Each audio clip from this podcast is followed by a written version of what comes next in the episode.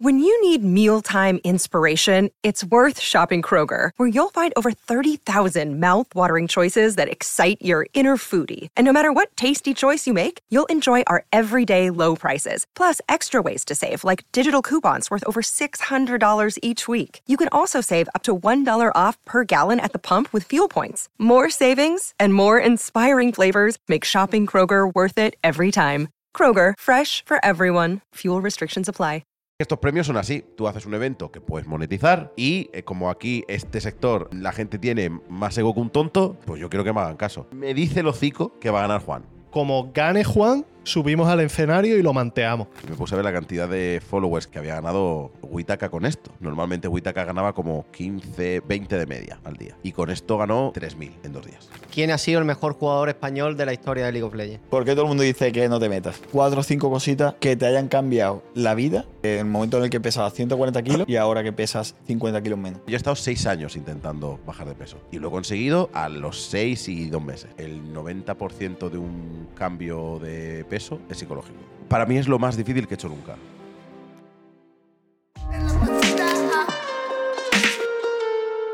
Señores, bienvenidos al segundo episodio de La Placita Amarilla. Bienvenido. Hoy estamos aquí con una persona muy simpática, muy buena gente, muy maja.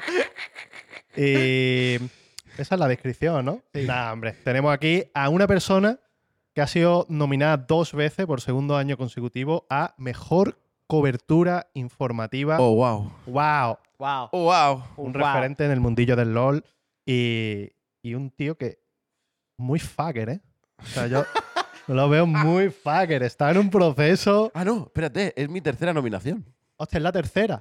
La Eh, Cobertura informativa, sí, a cobertura informativa dos veces y luego como periodista de eSport Es verdad, tío. en la primera edición que se lo llevó Cristinini. Tío. Es verdad, es verdad, es Verdad. Con la tercera. Es la tío. tercera, no me acordaba. Pues bienvenido, Juste. Bueno, así se prepara esta gente los programas, ¿no? O Sí, sea sí. que has eh, Nosotros- perdido dos veces, ¿no? Nosotros, ¿por qué no estamos Camino nominados a mejor cobertura informativa, tío? pues no lo sé. No sé. Porque han quitado podcast. ¿Eh? Antes existía Ya. el mejor podcast, pero ahora lo han quitado. ¿Por qué, tío? Porque han dicho que los podcasts, los premios Slam son premios a el contenido en directo. Ajá. Y a- entonces han quitado los podcasts porque, según Gref, dijo: ¿Qué vamos a hacer? Es que si quitamos los podcasts, ¿qué vamos a hacer? Quitar el de Jordi Wild y tal y dejamos solo los que están en directo, que hay mucho de forma muy difusa. Y yo, pues, pues sí, pues dejarlos que estén en directo y lo que no, pues que lo hagan en directo. O sea que, bueno, aún así no estaríais nominados, fíjate. Claro. Porque no, no entráis. Todavía. Claro, lo primero, tú no lo sabes. Todavía. Todavía. No, no, pero es verdad, tío. A mí. De a hecho, mí estamos en dolió, ¿eh? directo. Un saludo al chat. A mí me dolió, a mí me dolió. ¿Crees que habrías ganado? No. o sea, no.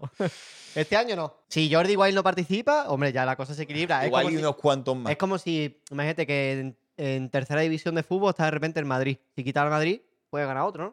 Pues esto igual. Nueva pelea, nueva pelea en el, en el Dogfight Wild Tournament. Los tres de la vez de María contra Jordi Wild. A ver si se levanta. venga. Eh, hombre, Yo le escupo. Patada en la costilla. A ver. mm, hay podcastos por ahí. ¿eh? ya, O tío. sea, hay un nivelazo de gente que haciendo podcast que dice yo, es que está guapísimo. Y no, y no se conocen, ¿sabes? Eh, no fue el año pasado, tío. ¿Quiénes eran los que estaban nominados? Club 113, Yo Interneto, eh, Jordi, Jordi Wild, Wild. Wild. y el otro. Y había uno de Latinoamérica. No me acuerdo Ah, cómo ¿sí? se llamaba. Creo bueno, sí. esos cuatro. Sin desmerecer a Club 113 y a Yo Interneto. Ah, bueno, y por maníacos también.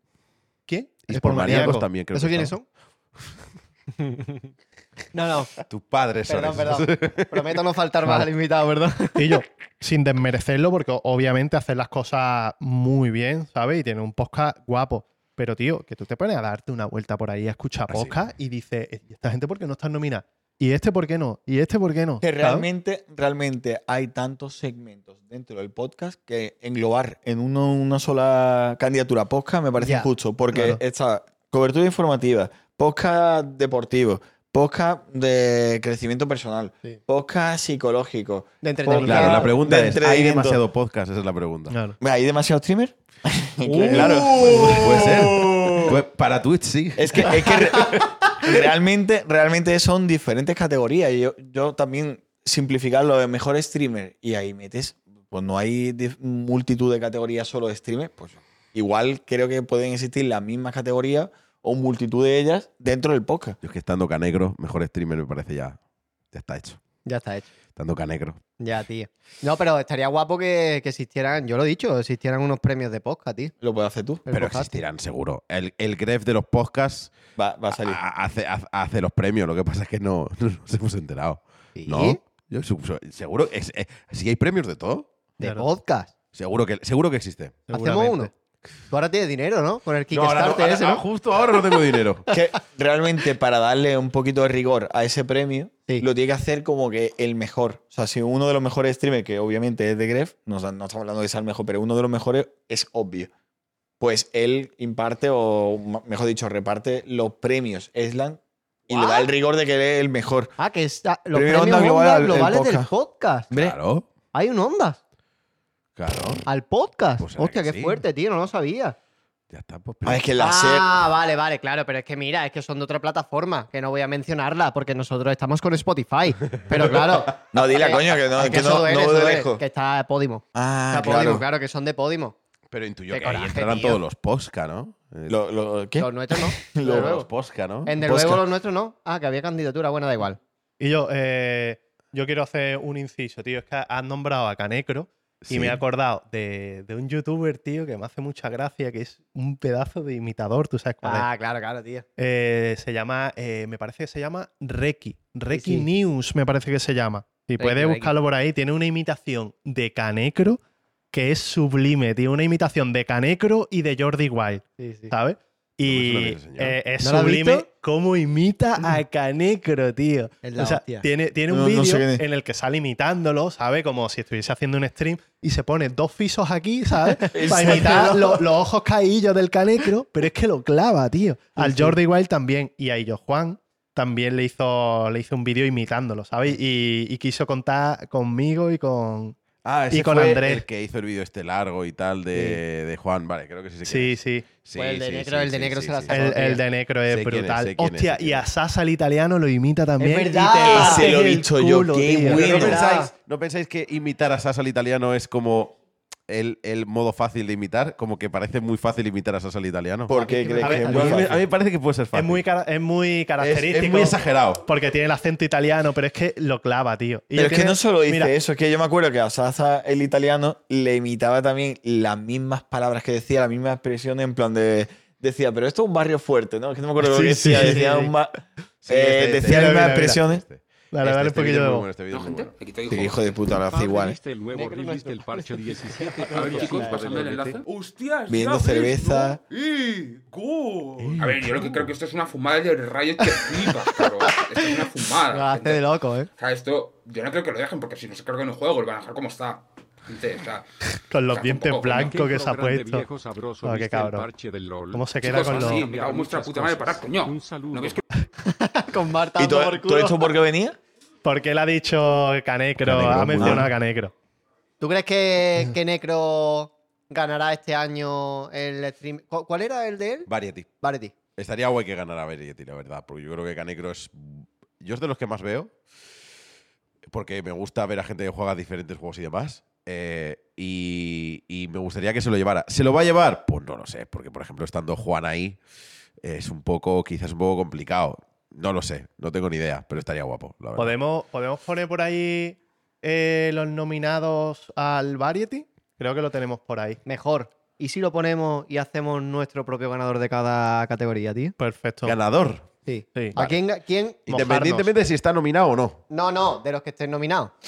Ah, claro, claro. Pero no, no lo que creamos que va a ganar, sino a quien nos gustaría ver ganador, ¿sabes? Mira, ahí lo tenemos. El Es que, Mariana. f- Yo es que, yo es que para opinar, la verdad que. El ni Mariana puta es idea. muy, em- es muy bueno también. Yo, yo Muy, es que muy no, bueno. no sigo a nadie, no veo a nadie, tío. ¿Sabes? Yo Estoy igual, yo iba a decir perdidísimo. que puedo decir, aquí diría ¿Quién a crees, Juan, a Juan porque es mi amigo. Ya. Pero es que realmente A yo ver, no tengo ni puta idea. del a ver, resto. creo, que en los este caso- cuatro, creo que los cuatro son muy buenos y además muy diferentes. Fíjate lo que te digo. Ya. De hecho, uno es rubio, el otro es moreno. El Rubius y el Morenus. A ver, yo creo que en Variety Streamer, tío. Yo me Yo- gustaría ganar a Necro, tío. Yo es Ahí. que, es que no te puedo decir, tío. Mm, ¿Qué es Variety? Ya. Es que- Variety es que es, hubo- eh, jugar a más de cierta cantidad de videojuegos en un año. No sé si eran más de 60 videojuegos en un año. Es lo que es la, cate- la categoría Variety. Lo que pasa es que Mariana es más payasete y yo Juan es más de un rollo clásico, bastante más de jazz chatting. Canecro es de jugar un poquito lo que le salga de la polla y, echa- y estar ocho horas todos los días. Y Rubius es un poco una mezcla de una personalidad muy propia con, con vamos a hacer este juego, luego vamos a hacer este otro. Yo creo que cada uno tiene su. Es, es muy particular. Es bastante diferente, yo creo, ya. uno al otro. A ver, por popularidad, el orden sería yo, Juan, Mariana, Rubius, Canecro. Sería un poquito. ¿Sí? ¿Tú crees que sí? Por popularidad, ese es el orden, sí. Luego, ¿quién saldrá? Pues a lo mejor sale yo, Juan, no lo sé. O a lo mejor sale Canecro porque la gente dice, yo, Juan, va a ganar al de mejor streamer, le voto aquí, ¿sabes? Y es lo típico, al final no se lleva ni una ni, ni la Claro, otra, Juan. claro. Pero ese sería, ese sería. Pero creo que los cuatro son, son bastante Que buenos. el problema de las votaciones es que tú los ítems, que tú mm, para valorar un, un galardón o un premio, los ítems, cada uno tiene uno diferente. Sí. Y es lo que tú estás diciendo, me ha gustado mucho como lo has explicado, porque en base a eso yo no creo que esté votando la mayoría de la gente. Porque mucha gente, de hecho, en la misma, en la misma explicación ha dicho, "Hab- habrá gente que valore más de 60 videojuegos Sí. y habrá gente que diga que se lo lleve Canegro porque si, eh, y no yo Juan porque si no... Y la mayoría de la gente va a votar el que más veo. Claro, sí, sí. Sí, Totalmente. La mayoría. Otros votarán en plan, este me gusta de esta manera, este me gusta de esta, no sé qué. Pero la mayoría lo que van a votar es Claro. el que más ve. Totalmente. Perdón, perdón, tío. No, iba a decir que yo creo que el problema de, de esta nominación es que Variety puede ser un concepto tan ambiguo, aunque esté definido. Pero Variety, tío, es que podrías incluso meter ahí a gente que hace IRL. Kiddy, E- Eso se debatió. Kiddy tuvo un Eso se debatió. Sí, justo que Kiddy tuvo un, reba- un, re- un remate. No, tuvo un debate porque creo que habló con. Sí, puso un tuit diciendo, oye, yo es que por la mañana, eh, yo los lunes estoy dando una vuelta por el centro de Madrid y los jueves estoy haciendo airsoft y el viernes me voy a matar las cañas a, a recoger fresas. Eso no es variety. Y es Con como no, variety es jugar a videojuegos. Sí, claro. Que Se IR finí. Yo eso me acuerdo Vale. de haberlo hablado. Y Sí. IRL realmente es todo lo que te implica hacer un directo Es fuera de tu salir casa. a la calle, cosa Claro. que los de variety evidentemente no han hecho. Claro, claro. Pues, tío, entonces, mm, si te basas en, la, en Variety es jugar a videojuegos, debería ganarlo el que más videojuegos haya jugado, ¿no? Entiendo. Depende, sí. O el que. o- o- eh, de nuevo, es una. Es Es un criterio. como tú lo quieras ver. No, Claro, a mí, yo es que he visto muchos juegos a través de este streamer. Este ha jugado 200 y eso me parece que es lo que más hay que valorar a la hora de un variety streamer. Le voto. O el que, el que más me ha hecho disfrutar. A lo mejor he jugado 60 justos, pero es el que más me ha hecho disfrutar. Claro, es que es tan subjetivo. Eso es, Es a voy, tío. No hay unos criterios estándar de este es el motivo por el que votaría esta persona. que depende del criterio, ¿sabes? Es un poco subjetivo esto. Es que estos premios son así. Es que estos premios son uno. A ver, es que seamos sinceros. Yo voy a ser yo toda la carne en el asador. ¿Qué te gusta, Hacer eh? un evento de unos premios eh, eh, es caro, pero es una forma en la que si tienes cierta relevancia y te hacen un poco de caso, es muy fácil obtener publicidad. ¿Cuánto, cu- cuánto cuesta que una persona como, como Juan, como Canecro, como Rubius, le haga caso a, a- un evento y le dé promoción? ¿Cuánto cuesta dinero? Mucho. Pero con un, pero un evento de un premio, todo el mundo habla de eso. Todo el mundo habla de eso. Entonces tú haces un evento que puedes monetizar y eh, tienes el. eh, eh, como aquí, este sector, la gente tiene más ego que un tonto, es como yo. No, pues yo quiero que me hagan caso, ¿sabes? Pero si fuera un evento de presentación de portátiles, a lo mejor nadie le haría caso. Pero un evento donde te voy a dar un premiecito y todo el rollo, todo el mundo. Por eso hay tantos premios, por eso hay tantas ganas de premios, ¿eh? No nos pensemos que es por tal. Claro, para que la luego- gente hable de eso. para que la gente hable de eso y tú luego digas, oye, tengo marca, mira, va a venir este influencer, este influencer, este influencer. Mira todo el impacto que he tenido en medios, mira todo el impacto que he tenido en no sé qué, págame 100.000 euros. Y apareces patrocina- patrocinador principal de, de mi evento. Y ya está. ¿Crees que debería pagarle los Headland a los nominados? ¿Le pagan a los nominados? ¿A ti te Si pagan? ganan, No, no, no. Por estar nominado. no. no. ¿Y crees que deberían pagarle? Porque están utilizando, están ganando dinero gracias a la imagen de los propios nominados. No, es que no sé exactamente cómo funciona. No sé si puedes como exactamente decir que no te nominen. Hay, muchos, hay muchas galas de premios donde eres tú el que se presenta. Ajá. ¿vale? Eh, Bueno, eso pasa en los Goya, por ejemplo, ¿no? Claro, si tú no quieres salir nominado, no te presentas, ¿vale? Claro. Claro, entonces en este caso, y supongo que si un día hay algún problema, pasará algo del estilo. No sé si será así en todos, supongo que no, supongo que no será así en todos, pero el día que pase algo será en plan, ah, vale, el que se quiera, el que quiera estar dentro de, la, del- de los nominados, que, que lo diga. Que, que lo diga, porque si no fuera. En, en este sector, esto es un tema también que se, que se abrió, pero el problema es que somos todos unos desgraciados. Somos todos unos desgraciados con la profesionalidad de, un- de una pandereta. Entonces, claro, a lo mejor mm, de repente hay eh, no sé cuántos nominados y hay uno que no porque se le ha olvidado presentarse. Y salen en redes sociales, oye, eh, ¿por qué no sale este pavo nominado si es muy grande, no sé qué? Y como es que no se quiso presentar. Es que no lo tendría que hacer porque... Y la gente se te, se te echa encima, porque los fandoms son lo que son. Entonces, es un tema, es un tema complicado y si te tienes que presentar, si no, que te paguen, a mí no me parece, no me parece necesario porque simplemente dices, no, a mí no me metas en, en tu asunto. Hablas con la organización Ya. y dices, yo no quiero, Yo no quiero salir. Y yo, el, el año que viene, eh, en el podcast de Rubén, estuvimos hablando con Polispol, que este año como agente externo lo está ayudando mucho a Gref y a los, a los y tal a organizar todo esto.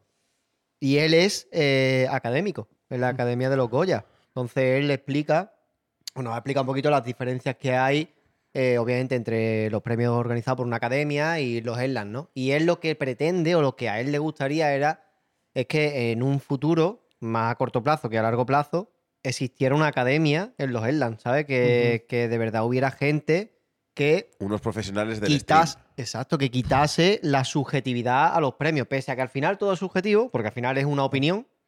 Al fin y al cabo, tú ves una película, tú escuchas una canción o algo es subjetivo, pero que al menos, coño, hubiera un criterio Ya, pero a es muy complicado porque, claro, tú para los Goya, para los Oscars, te ves una película que du- dura dos horas, pero para esto de los Erlang, que te tienen- tienes que seguir durante todo el año un streamer que todos los días está durante ocho horas haciendo stream, Sí. ¿sabes? Es Es que, que, ese- es que esa es la es chungo. respuesta. Sí. Y no puedes hacer los slam claro, eh, profesionales porque pierden parte de, El encanto. parte de lo que quiere, que es eh, Participación de la gente. participación. Sí. O sea, realmente, eh, totalmente lo que tú estás diciendo.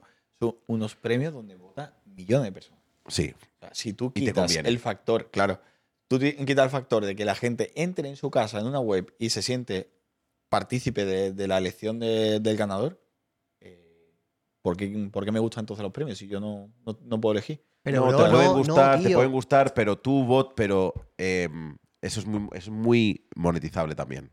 Claro, bueno, y, Twitch, y te Twitch es permite. eso, ¿no? te- o sea, hay más conversación si todo el mundo está en plan. Vota todo el mundo, vota no sé qué, vota no sé cuánto, entra en la web, tú luego esos números los puedes vender, mira todos los impactos que hemos tenido en la web, estos son los votos, en la, tú en la página web quieres que te ponga aquí abajo como patrocinador, te voy a poner, muchísimas gracias, no sé, no sé cuánto, pero si no permites a la gente que participe, todo eso no, Y, pierdes mucha conversación y al final lo que buscan posiblemente estos premios es eso, es esa participación y demás. Vaya. y tiene una cosa muy importante. La campaña publicitaria que le hacen los propios streamers. O sea, Sí. vota- eh, le dice a la comunidad, vótame, y automáticamente lo que tú has dicho antes, el ego que tú acabas intentando tener para que se reconozca tu, tu éxito, tú le dices a tu comunidad, y yo votadme. Y le estás diciendo a tu comunidad, a la de otro, a la del otro, y al final es toda la comunidad de Twitch, Ya. toda, porque todos los, los streamers intentan llegar ahí. Yes. Entonces es un alcance del 100%. Sí. Ya, lo que pasa que, que también creo que, tío, mm, que el pensar en, oye, pero es que si haces una academia, le estás quitando a la gente la oportunidad de votar. Mm, tampoco es tan así, tío, porque si lo piensas, para poder votar a Juan, gracias a que eh, se puede hacer porque gracias a que todo el año lo han visto miles de personas a diario. Esa gente ya está votando Sí, indirectamente a ese streamer, ¿no?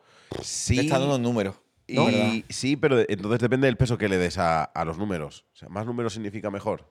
¿Y dónde pones el criterio? Vale, vas a meter eh, a cinco personas que tienen muy buenos números, pero luego vas a meter otras cinco que, que, que no, que no lo tienen. ¿Y, la- y las otras cinco que deberían haber estado por debajo de los que tienen más números tendrían que haber entrado, sí o no? ¿Por qué? Si los números son, son semejantes. Entonces ahí entras en un, en un problema de comunicación. Ya. ¿Cómo lo vendes? Pasó, por ejemplo, con Yuna Clark el año pasado, que hubo gente que dijo que Yuna Clark estaba nominada porque pertenecía a la agencia de. eh, a la agencia de representación de Gref. Y que por eso Yuna Clark estaba nominada. Pues imagínate si de repente empiezan a meter cinco personas por número y cinco personas por criterios. Puf, se lía. Pero ¿fue verdad lo de Yuna el año pasado? Que estaba nominada por estar en la No, agencia no, de. no, ah, estaba vale, vale. nominada vale. porque tenía muy buenos números y porque era Ah, muy buena. sí, sí. Y este año ha demostrado, tiene. Ah, este año sí la hostia. La número, es que, que no sé si es la número uno o la número dos en cuanto a números. Es la hostia, la hostia. El, el, Y el no- y IRL no- de y no Yuna es tiene- increíble. Y no tiene esos números por estar, por es- haber estado o estar en la agencia de nadie. Entonces es como. Pero la gente es muy mala. La gente en internet es muy mala. Entonces hay que mantener muchas veces un equilibrio de qué es lo que se puede hacer, la comunicación, qué es lo rentable y todo eso. Ya. Es complicado.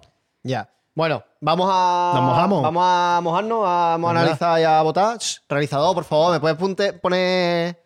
¿Me puedes punte las nominaciones? ¿En qué estás hablando, bro? En arameo. Clip del año. Venga, los tenemos, los tenemos por ahí, los clips. Clip Yo, uf, hay, hay dos Hay clips. uno, hay uno que es God. Hay uno. El de la cueva no tiene ningún sentido. ¿El de la cueva? El de la cueva, el de la cueva. Ah, Ese este dice. ese de la Este cueva. Nah, este tiene Ese diez. no tiene ningún sentido. Ese, ese, me, pa- ese me parece espectacular.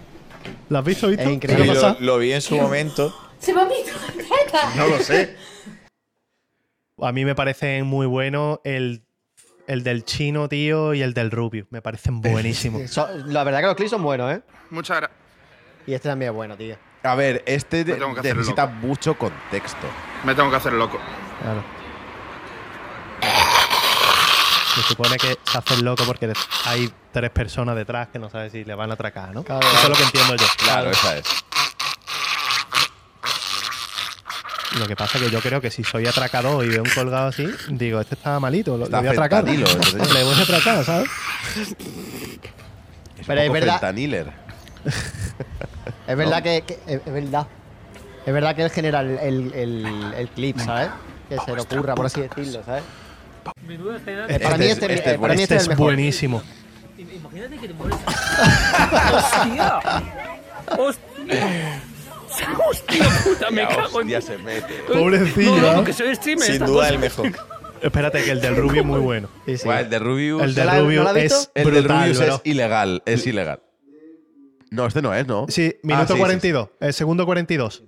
Grande. Ay, ay, ya lo sabía yo. Si, si eres viewer mío, sabía que esto te iba a hacer gracia. Mira, mira. Hey, ¿Qué tal, tío? ¿Qué tal? Sí, eh, no, no me estás ¿Eres tú dando este? ¿no? No, gracias. Hostia, claro, claro. Le dice, qué grande. Le dice a ese, a ese muchacho. De verdad se dice, que me está, no me estás haciendo stream sniping, ¿no? Y dice, no, no, no, dice, ah, ¿te puedo hacer una foto? Sí, claro, claro. Qué grande. Eh, Ganador. A mí me gusta, a mí me gusta mucho el de, el de Repta, pero intuyo que va a ganar eh, Rubius o Guanyar. ¿Sí? Por números. Claro. Es- este- además, este es 100% popularidad. ¿Sí? Ya. Clip del año es Eh, 100% popular. Rep- Repta, que es el de chino. Eh, de- No, ¿Sí? el de las tetas. ah, vale, japonés, vale. No, entonces yo, japonés. yo voto, yo voto por la cueva, tío. La- el de chino. No, No, espera, espera, la cueva es de las tetas. Vale, la vale. cueva es el de las tetas, Repta Claro. es el de. es Ah, vale, vale. ¿Tú pues cuál Repta. vota, bro? ¿Teta o piscina? Eh, piscina, piscina del Piscina. tío. Yo piscina. Yo piscina también. Para mí me parece... Es que me parece tremendo, tío. Streamer IRL del año. Pues aquí va a depender. Yo creo que Yuna Clark se lo puede llevar o, o, o Bruninger, uno de los ¿Tú dos. crees que ¿Sí? va a estar vetado Granger? ¿Vetado? Vetado no. ¿Sabes por dónde voy? Ah, no. Vetado no. Vale, Yuna espera. Clark. lo- los nominados, para los que nos estén escuchando en Spotify, ¿vale? Los nominados son Mm. Alana Aralana, a- Ana- Alana, La Rana, perdón, Bruninger, Granger y Yuna Clark. Anal a la rana, ¿qué dice? Perdón, Perdón, perdón. Eh, ¿Quién crees que va a ganar Justinini? ¿Bruninger o Yuna? Yo es que parto de una situación en la que no conozco al Anal a la rana ni a Bruninger. Entonces. Bruninger está en Kick y Alana, Alana Larana está, es, es, es un streamer de Latinoamérica también bastante ¿Es fuerte. el único que está en Kick de los nominados de Loela? Creo que puede ser que sí. ¿Tú quién crees que va a ganar? Pero yo estoy con Marco, no tengo ni puta idea. Solo No. conozco a Granger. Y por la que lía. Yo os hago spoiler. De aquí o Bruninger o Yuna Clark, uno de los dos. ¿Sí? Sea, Greenhair, ¿crees que no tiene.? No, porque Granger lleva seis meses sin hacer stream ni nada. Ah, ¿sí o qué? Sí, ha hecho No, un poco lo que le ha dado la gana. 2023 ha sido un año muy fuerte para Granger y por otra parte mm, se ha tocado los huevos. Que ya ves tú. Sí. Yo creo que debería ganar Yuna, tío. Aquí, ¿eh? En Variety Yo creo que va a salir Juan. Es el más popular de, de ¿Sí? todos ahora mismo. Hostia, sí. pues ojalá, tío. Ojalá. Y hay mucha lleve. gente rollo que, que cree que, que como, como A mí el me gustaría- que se lo merece. A mí me gustaría, obviamente, o Juan o Canecro. Sí. Yo soy de la opinión, lo habéis dicho antes, de me gustaría que ganaran los dos algo y por tanto creo que aquí, por ejemplo, pues lo tiene fácil, o sea, lo tiene fácil. La opción, la única opción que tiene es Necro de ganar esto y Juan tiene dos. Entonces, que uno se lleve alguno. Pero claro, entiendo que eh, el problema está en que y si por culpa de ese pensamiento No se lleva ninguno. no se lleva ninguno, Es que ve- muy probablemente pase eso. pues tenemos que quemar Andorra, ya lo dijimos en el podcast pasado, ¿sabes? Pues, pues allí está tu rato en nevado, chicos. Pues te va a costar. Escúchame. No. no, ponga, no ponga aquí un reto, ¿eh? Eh, yo, yo... Mejor cobertura informativa. Con gasolina todo arde, ¿eh? Uh, Davo, cobertura. Romero, La Cobra y Juste. Se lo va a llevar Davo ¿Sí? de Galle. ¿Sí? Sí, Davo tiene unos números impresionantes. ¿Te falta alguien aquí? ¿Y te sobra faltar, alguien aquí? faltar. Es que no me puede faltar nadie cuando esto es matemática pura y dura y lo que haya querido votar la gente. Yo lo comentaba, yo lo he comentado muchas veces. Yo creo que yo ahí estoy nominado porque creo que todos los nominados eran de fútbol y la gente que votaba que no veía fútbol decía por Juste. Eso es un poco el tema. Pero yo creo que aquí Davo, Davo es, muy, es muy, muy bueno.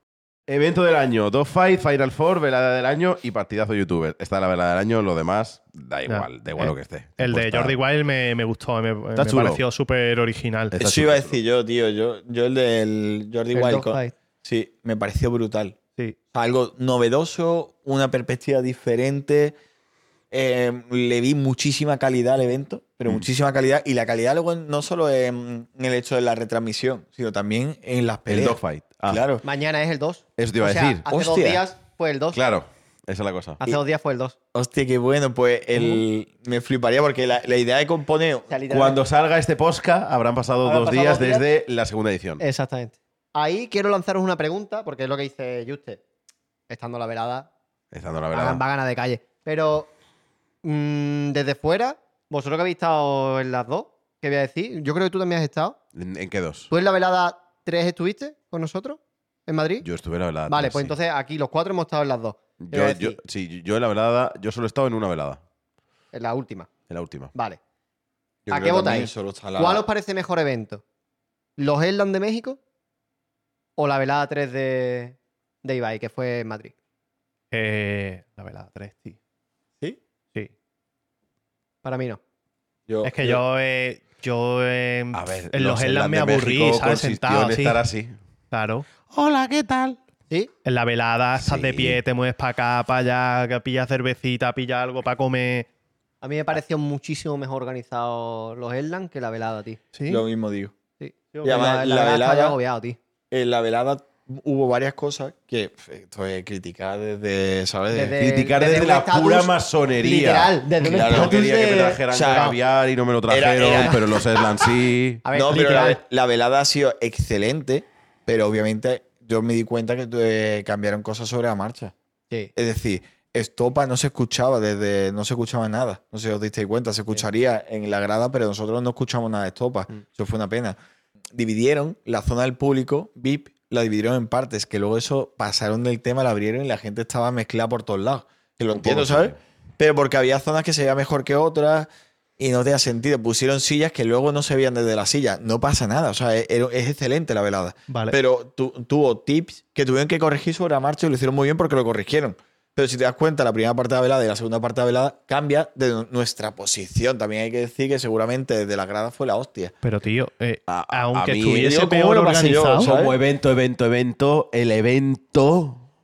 Y luego a mí me pareció, me pareció que, es que ¿No? claro, me pareció un poco largo tanto. El, el- el- color, el ¿no? evento Eslan es estar sentado. Claro. el evento, No, la velada, Sí. El evento No, Eslan es estar sentado. El evento, ver, la velada previa, es. La, este- previa la previa estuvo guapísima. A mí me encantó. Estábamos ahí de chilling. Coño, la previa antes de entrar al plató, a lo que es el, el escenario. Estábamos ahí en un sitio reservado con nuestras bebidas, nuestra comida. Pero que estamos hablando entre nosotros, la alfombra azul. Darío. Pero eso cuenta como, como Claro. Claro, cabrón. sí. Yo lo cuento todo. yo- Pero hago una igualmente, pregunta. aunque cuente, es que tienen lo mismo en la velada del año 3, pero mejor. Bro, perreaste con el CEO de Twitch.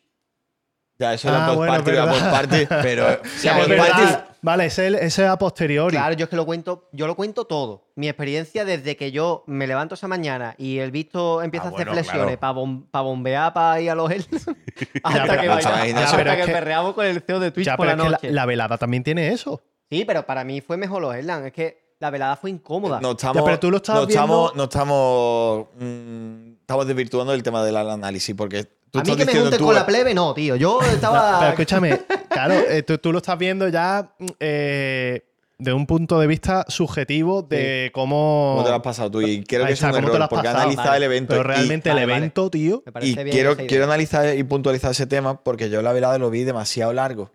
El, el evento, cosa que lo Erlang fue largo, pero se me hizo ameno. Y la- Ok. las actuaciones que, por ejemplo, llegamos a tener en los en los Island Sí. fueron puntuales, fueron cortitas y estuvo chula. Mientras, o sea, chula en el sentido que fueron muy escuetas. Sí. Mientras le- que el- obviamente la velada estuvo guay, porque me imagino que también era un evento para miles de personas, y estuvo, en mi opinión, demasiadas actuaciones con mucho espacio entre actuación y Este año se va a actuación. recortar en teoría. es que se hizo, Este año se hizo la eterno. duración se va a recortar Ah, un ¿sí? poco y tal. qué? Sí. En la velada. Ajá. Y vaya dicho que se va a recortar un poquito, que va a meter un par de conciertos menos, pero, pero bueno, todo lo demás más o menos seguirá igual. que- Vuelvo ah- a decir lo mismo, sigue siendo excelente. O sea, Sí. no, es que Pero- por eso quería decir, puntualizar que, la, que las connotaciones que nosotros estamos dando a comparar un evento con otro son muy subjetivas de Ya, lo que nos sí. parecía a nosotros más largo gusta- más- o, o a más mí, corto. Ya que es un evento y tal, pues ya que vamos a estar todo el día pues, a fuego, ¿sabes? Vale. Me da un poco igual. Mm, Opinión.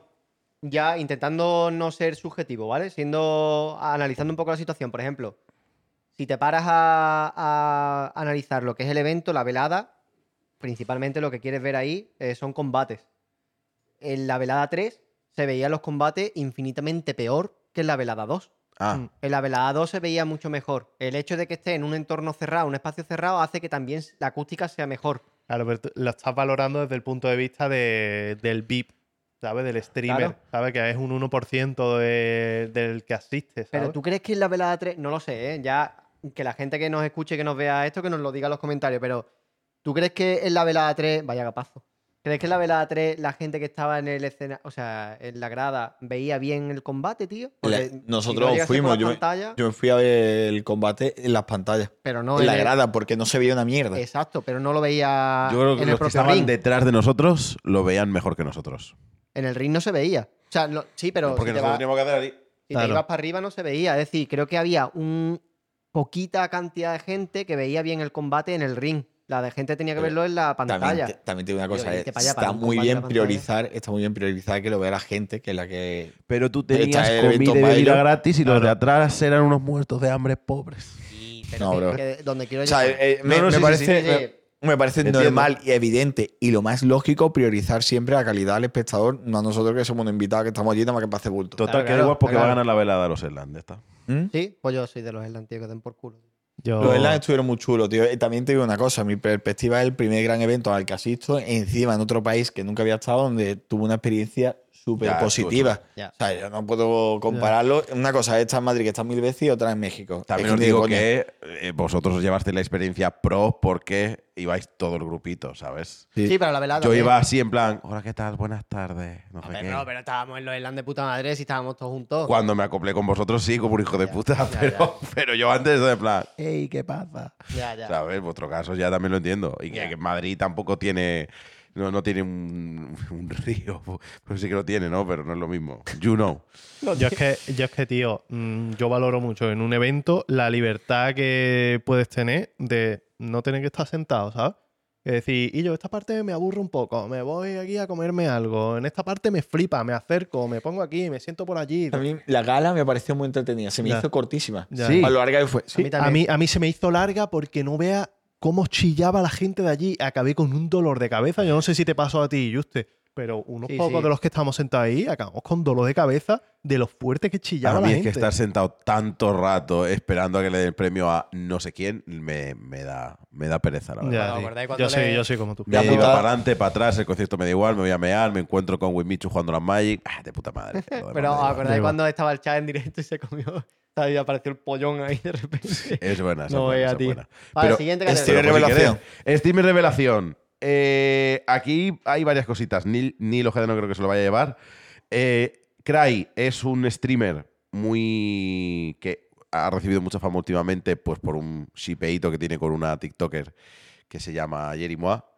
Y ha tenido unos números de a lo mejor de 200.000 viewers de media con, con- con, eh, con los dos juntos en el streamer, ¿no? Hostia. Eh, puede salir él, puede salir Cry.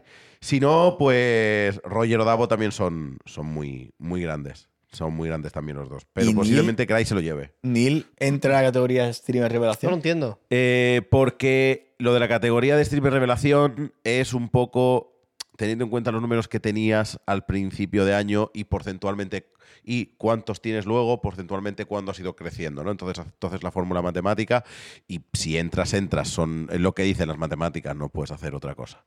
Eh, no es revelación rollo llevas un año haciendo stream y tu segundo año es muy bueno, ¿no? Que es una cosa que han dicho que van a valorar de cara al año que viene. Es la cantidad de tiempo que lleves también haciendo, haciendo stream. No, bueno, no sé si lo han dicho, me lo he inventado, pero creo que es algo que se no lo dices tú, mí, a mí, por ejemplo, yo, yo mi opinión es que, que no se lo lleve X-Cry me parecería un robo a mano armada. Porque yo, X-Cry, o sea, eh, tiene más viewers que Juan y que Ibai. Hay Pero, algo más pero que principalmente eso. cuando está con, con Jerimoa y demás. Pero cuando está- yo, Yo lo he visto que solo, va a haber un fandom muy fuerte ahí. pero yo lo he visto Sí, solo con cuarenta y pico mil personas, ¿eh? En Sí. su casa, ¿eh? Jugando al Minecraft. Sí. O sea, que me parece una barbaridad, tío. Ha tenido un final de año muy, Mira la media, 87 mil personas. muy fuerte. Ha tenido un- La media son 15, ¿Dónde está? ahí arriba. Ah, verdad. La media son 87 15. qué es, y luego 80. Ah, ahora, ahora, Sí, ahora. son las, horas. Si miras abajo, eh, verás la cantidad de, de viewers de 15. pico que tiene, ¿no? 16. 15.000 17, es la hostia. 32.000, son muy buenos números, pero eso. eh, mm, tuvo, con todo el tema de Jerimo y demás, tuvo mucha, mucha fuerza, ¿no? A ver Pero su bueno, pico, dale para arriba, David. El pico fueron. ¿Cuánto fue? No, ahí no está. Sí, 606.000. 606.000 personas, loco. Es lo que por ahí, ¿no? Highest records number of concurrent Hostia, verdad, viewers.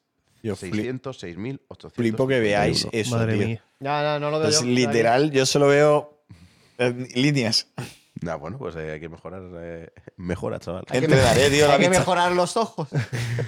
Falta uno, que es streamer del año. Ahí está. Chocas Juan, Ibai, Sprint. Yo. Me dice el hocico que va a ganar Juan. ¿Sí? El año pasado ya fue triste, que no el año pasado yo no pensaba que fuera a ganar Juan. Este año sí que me da en el hocico que puede ganar Juan.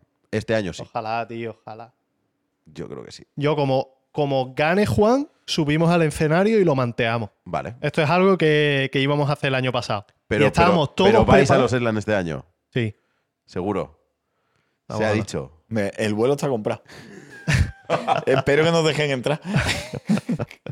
Vale, vale, vale, vale. El año pasado estábamos, tío, sentados, todos esperando a que lo dijese y estábamos mirando en plan, cuando lo diga, nos preparamos, nos levantamos y subimos y lo manteamos, tío. Como no, este pero yo el año. año pasado tenía claro que no iba a salir. Ya. Este año ¿Que sí? ten- que Tío, no iba a yo, salir. yo estaba súper emotivado. Yo estaba convencido de que era el segundo y fue el segundo. Que de hecho por eso hubo bronca. Hubo bronca luego porque eh, salió Ibai el primero y, y Juan el segundo. ¿Y por qué hubo bronca, tío? Bueno, pues porque había gente que pensaba que se lo merecía y que si no salió, pues se enfadó. ¿No se enteraste de esa Ah, no, no. ¿Cómo? ¿Que se- Sí, se sí, enfadó- sí. ¿Si se lo merecía Juan o se lo merecía otra persona? Otra persona. ¿Cuánto Ah, había? Eh, otros dos más creo que era. Creo que había otros dos más. Claro, Eh, este hombre, el de Barcelona, ¿no? ¿Cómo se llama? El ¿Auronplay? Barcelona. Bueno, Barcelona, Barcelona, Auronplay. Auronplay. Y No es de más. No A ver, es de Barcelona, pero no vive, en- no vive en Barcelona. Ah, está en Andorra. Claro. Y, yo, ahora le pilla cerca. ¿Vendrá? Creo que no va. No, no, que, que él pidió que se le quitaran de la, de la nominación por el lío que hubo el año pasado. El año pasado se, se cabreó Auronplay. ¿Sí o qué? Sí, sí, Hostia, sí. tío. Sí, sí, se pilló cabreo y bueno, pasaron cosas oscuras. ¿Eso fue por todo el follón de la cancelación? Hubo en ese momento, no, fue después. Fue, eso fue un La poquito cancelación vino después. Sí, Sí, sí. Pero sí que hubo un enfrentamiento un poco absurdo y fue un poquito incómodo eh, ese momento, la verdad. Hijo de puta, que yo me que me estaba meando, perdón. eh, ¿De qué habláis? ¿De cancelación, tío? De, Auronplay. El Ah. streamer del año, que el año pasado hubo bronca con lo de Auronplay y demás. Ya. Y yo, este año, pues él estaba nominado, pero él, se, él pidió a la organización que le quitara. Y yo creo que este año va a salir Juan. Es que, Ojalá. claro, eh, o sea, yo por lo que creo, y por otra parte también me gustaría que ganase Juan, es porque creo que esa figura de streamer, puramente streamer, lo que se conoce como ese chaval que se pone delante de una cámara y hace un directo con mm, mm, poco más que esos recursos que te da una cámara y tu setup, esa figura eh, de mejor streamer me parece que se lo merece Juan. Luego Ibai hace cosas increíbles, pero que ya se salen del concepto de streamer.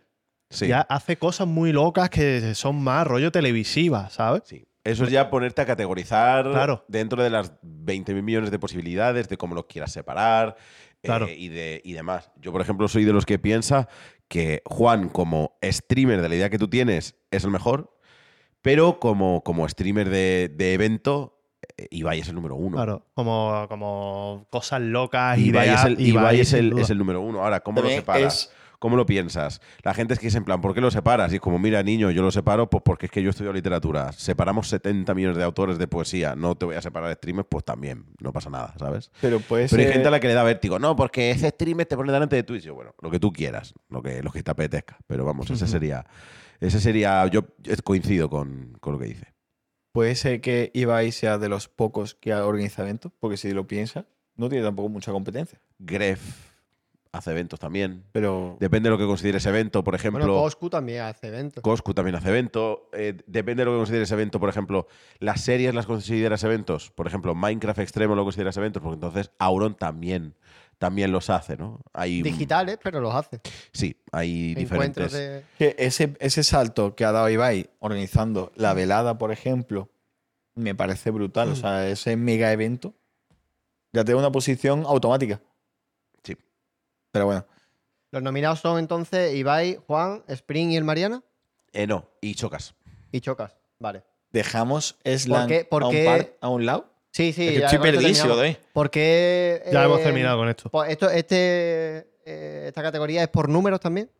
Hay 10 nominados Sí. y la gente vota a 4. Y se Ah, es eligen verdad, era cuatro. rankeado el voto. Era rankeado. Lleva 4, razón, 3, lleva 2, razón. 1. Verdad, verdad, que yo también Sí. lo hice, coño. Pues bueno, ojalá ellos, Juan. Es la terminado. Eh, Juste ganador de cobertura informativa Sí. Cobertura de chocolate. de chocolate. Qué rico. Vale, eh, y yo. ¡Y Video- yo! Videojuegos. ¡Ole! Los videojuegos. ¿Te consideras un estafador? Eh, dame, dame unas semanitas eh, y tal. ¿Podemos el Eh, contexto de por qué eres estafador? Sí, sí. eh, pongan, el, pongan el contexto. Vale, El contexto- Juste, Juste está desarrollando un videojuego. Bueno, de Yes. momento está pidiendo dinero. De momento está, pidiendo, está en el No, no, punto lo de estoy pedir- desarrollando también. Bueno, sí. A la vez que estoy pidiendo dinero, lo estoy Para desarrollando. desarrollarlo mejor. Sí, No, no, sí, pero fuera, coña, fuera coña está eh, desarrollando un videojuego que se llama Bestiario, Yes. que es un videojuego de rol. Es un RPG. Es un RPG por turnos el, eh, que mezcla un poco los estilos de la saga Persona y la saga Final Fantasy. ¿Alguien ha jugado a alguno? ¿Alguno habéis jugado a estos juegos? Yo he visto el Persona. Yo el Final Fantasy me lo regalaron para la Play 1, tío. Un- te- venía la, la carátula de esta que se abre así y tienes dos. Sí. Y la verdad que no lo No. jugué mucho porque no me moló, tío. Mira, aquí tenemos... El tenemos- tráiler. Este es el tráiler. Este es el. Esto no sé si se verá y tal, pero sí, este es el tráiler. Eh, Esto... El dibujo lo ha hecho Loulogio. sí, el- los personajes, la ilustración es del eulogio. eh, la animación está hecha por Inbetween Studio, que es un estudio de animación de Madrid, que ha participado, por ejemplo, en la película de Robot Dreams. Hostia, qué que guapo, tío. Que están nominados a, a los Oscars, ¿no? En la película de Robot Dreams y este estudio ha participado con, con ellos haciendo cositas y demás. Y este es el jueguín. Mucha Yo. gente te lo ha preguntado, tío. Yo no sé si lo respondiste en tu stream y tal. Yo lo estuve viendo en tu, en tu directo cuando, se, cuando lo publicasteis. Eh, ¿Por qué lo ponéis en inglés, tío? Porque el público de Kickstarter supone el, normalmente un 5 o un 10% es el público de habla hispana. Ah, El 90-95% de los que suelen aportar en Kickstarter Ah, es de son de son de son de, de habla inglesa. ¿Qué es. Kickstarter? Para que no lo sepa. Kickstarter es una plataforma en donde tú presentas un proyecto Dices, mira, este es mi proyecto. eh, para empezar a hacer este proyecto necesito mínimo esta cantidad de dinero y si y, y tú lo precompras, ¿vale? Yo, por ejemplo, te digo, mira, quiero hacer un juego de mesa de figuritas de, de zombies. Eh, si yo no lo he hecho, pero lo tengo diseñado y, lo tengo casi para meter en producción. Si me pagas mm, 150 euros por juego, si llego, si vendo eh, un total de 3.000 juegos, el juego se hace. Si no, pues no se hace. Y no te cobro, no, no te cobro el dinero, no te lo cobro. Y en Kickstarter, pues tú propones tus proyectos y, y si le gusta a la gente, como que te lo precompra. O sea, hay mucha gente que me dice, entonces te estoy donando a tu videojuego, te estoy donando para que tú hagas el juego. No, no, lo precompras. Vale, tú vale. precompras el juego. El juego va a salir en dos años, pero tú ya lo tienes comprado. Has apoyado la, la claro, idea. yo, yo te iba a preguntar que eh, esa donación que te hacen o ese pago, como tú lo. precompra, sí. eh, eh, en concepto de qué era, si al final en qué se, se veían beneficiados. Te Y doy es- el juego. Claro. ¿Y, Claro. y cuán- de cuánto, cuánto es lo que pagan? Depende. Normalmente hay diferentes ediciones, hay cosas que son muy... Por ejemplo, la, la más barata eh, ahora mismo serían 20 euros y es el juego básico y ya. Ajá. Y luego hay ediciones, eh, hay una edición que viene una figura, que viene la figura del perrete. Hostia, qué guapo, ¿no? tío. Que serían, creo que 60 euros la más barata. Y luego hay cosas como muy locas. Y una edición de eh, 900 euros que te hago un NPC dentro de tu juego, ¿no? Yo te hago un NPC con tu frase y demás. Y, y está ese precio, pero porque había gente que decía, Just, has hablado tantas veces de tu juego en stream que quiero apoyar, ponme un tier alto y, y te lo pago. Y eso es un NPC que me hicieron a mí mis, eh, mi- mis colegas y los desarrolladores Hostia, cuando tío. me, me vestí de colegiala en, en Corea, por Dios. Pero, ¿y ese NPC le saldría a todo el mundo? A todo el mundo, a todo el mundo. Claro. Con la frase que tú quieras y demás, sí, sí. Por, por poner un ejemplo, ¿no? Por poner un ejemplo. Entonces tú contribuyes con lo que, con lo que quieras, eh, ya bueno. sea con 20 o con 50 o con 60 o lo que sea, y ya está, y para adelante. Qué, qué bueno este, este método de aportación. Yo pensaba que quizás el que aportase acababa en parte siendo como socio, ¿sabes? O teniendo una pequeña porción de, ese negocio. Hay, hay gente que a lo mejor eh, dentro de los tiers, hay uno de los tiers que pone 20.000 euros. Te llevas un 5% de los beneficios de bestiarios, en, Ah, el, de bestiario en el futuro. Eso, Claro, se, pu- eso claro. se hace, eso se puede hacer también. Qué bueno, tío. Nosotros no lo hemos hecho po- porque no, tampoco creemos que nadie quiera poner 20.000 euros. ¿Y cómo nace esta idea, tío? Ha sido muy complicado decir, hostia, ¿cómo lo hago? ¿Con quién tengo que contar? ¿Cómo doy el primer paso? Eh, yo siempre, yo siempre quiero hacer videojuegos. Desde que era muy pequeño siempre quiero hacer videojuegos. Me metí en una carrera porque quería hacer videojuegos. Salí de esa carrera. Yo me metí en informática porque pensaba que iba a aprender a hacer videojuegos y me dijeron que no. Entonces me fui a estudiar literatura porque a mí lo que más me gusta es contar historias, ¿no? Eh, pero luego fue una, idea que fue que, que abandoné. Luego me enteré de un rumorcillo de que había, de que Sekiam y Barbe estaban haciendo la Twitch Cup 2 y que iba a, ser, iba a ser un juego propio. Y les dije, oye, me gustaría participar poniendo un par de frases y tal. Lo justo y necesario, ¿no? Porque digo, mira, pues así me quito el, ese gusanillo que he tenido yo siempre de querer hacer un videojuego. Y, y, bueno, pues me metí demasiado en el desarrollo y el problema es que lo que yo pensaba que iba a ser un ya no voy a, ya no voy a querer hacer un videojuego nunca más porque ya lo he hecho, se convirtió en un, vale, ahora quiero hacer un, un videojuego, quiero hacer un videojuego, lo que yo quiera. Y, a raíz de eso, pues eh, a principios de, de 2023 fue en plan, mira, aunque tarde 10 años, me pongo a hacerlo. Y yo tenía una idea, tenía además, eh, yo, yo, a mí me gusta escribir, ¿vale? A mí me gusta escribir historias, poesía y demás, y yo tenía como una ambientación en la que iba a elaborar una historia y demás, y dije, pues mira, esta ambientación, que es eh, mitología, pero mitología española, ¿vale? Porque las criaturas que se pueden ver ahí, ese perro es un urco, es, una criatura de la mitología española, yo creo que puede ser interesante, ¿no? Traer esa, mitología al juego eh, y lo traemos en esta, en esta ambientación que mezcla persona con Final Fantasy. Era, era un poco mi, mi idea. Entonces subí un vídeo de coña en abril de 2023 que era eh, por qué mi videojuego va a ser un éxito, ¿no? Y era, va a ser un éxito porque yo simplemente quería hacer el juego, nada más. Si luego era una Ya. mierda, me daba igual. Si no vendía, me daba igual, pero yo quería hacerlo. Me, me gusta, me gusta esa filosofía, tío. Punto, era mi, mi idea.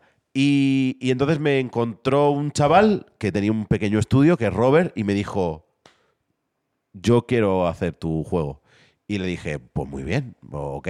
Ah, vale, vale. O sea, tú ese vídeo lo hiciste sin tener un equipo No, detrás. no, yo dije, me voy a poner a estudiar Unity o Unreal y, y ya subiré un vídeo al mes a ver cómo va la cosa.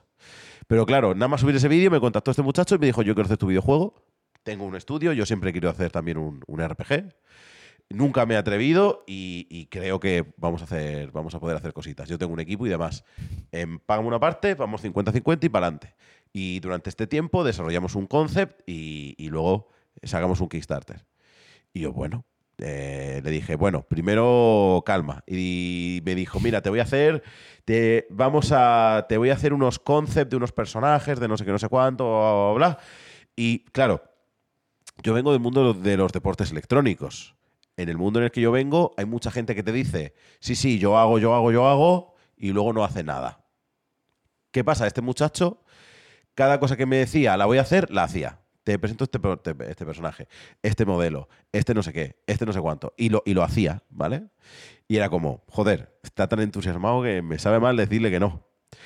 Eh, dijo, vente a, creo que era la Retro Barcelona. Allí nos conocimos, estuvimos hablando de las condiciones y demás, y fue como, mira, eh, ya que es una persona que tiene tantas ganas de hacerlo, que me lo explica de esta manera y que mm, he preguntado referencias suyas y la gente me habla bien, vamos para adelante. Y ahí empezamos a desarrollar el concept y todo. Y estuvimos un buen tiempo buscando, buscando la- el tema de la imagen, el sistema de combate que queríamos, el, el estilo y un montón de historias. Y, es- y hasta el día de hoy, eh, hasta el día del jueves de la semana pasada, jueves 1 de febrero, que fue cuando sacamos el Kickstarter, que no sabíamos lo que iba a ser. A lo mejor era un. Si no salía el Kickstarter, eh, no, hay, no hay juego. Se acabó la, se, se acabó la aventura. Hasta aquí eh, cerramos y tal.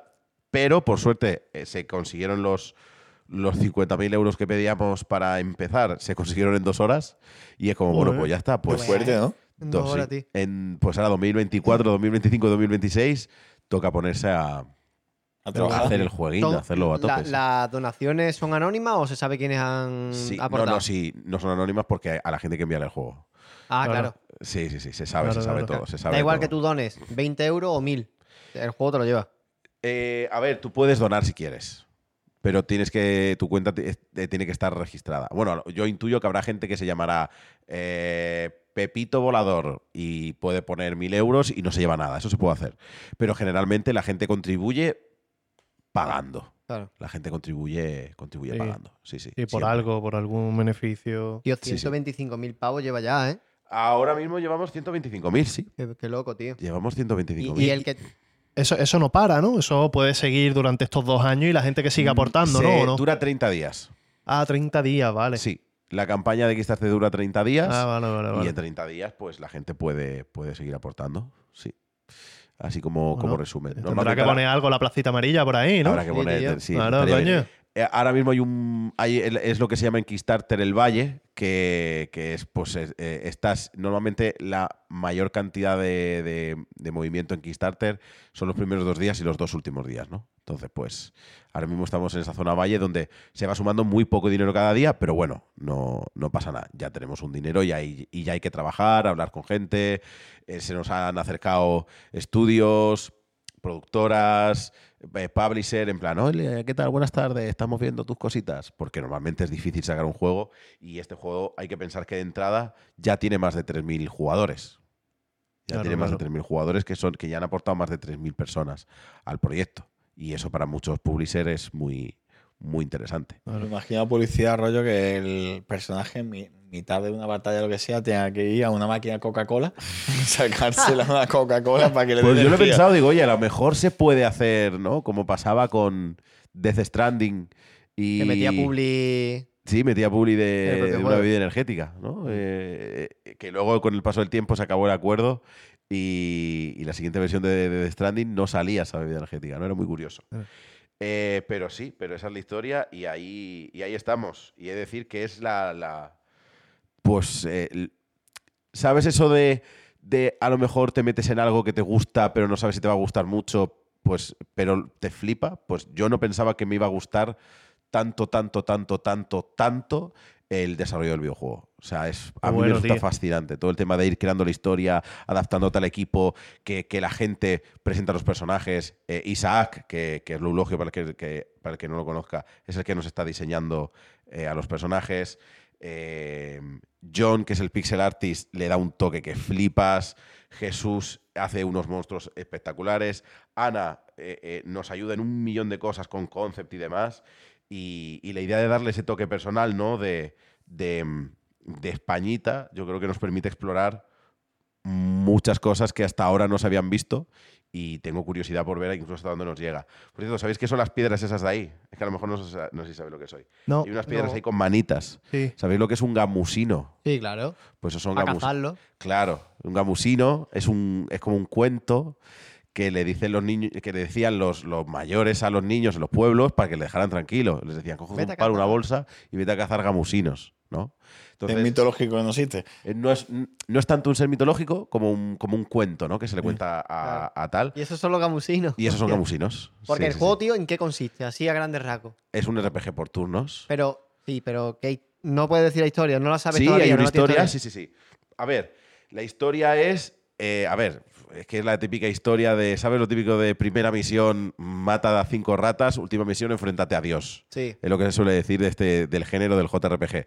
Pues es un poco más o menos lo mismo. O sea, el protagonista es un. es- el mundo en el que estás eh, es un mundo contemporáneo, pero donde las criaturas mitológicas han existido siempre. ¿Vale? Tú a lo mejor ahora te vas a la calle y aparece un, martinico por la calle dando vueltas, ¿no? O aparece un, un bú o aparece un, un urco. Son criaturas que han existido y que forman parte del día a día.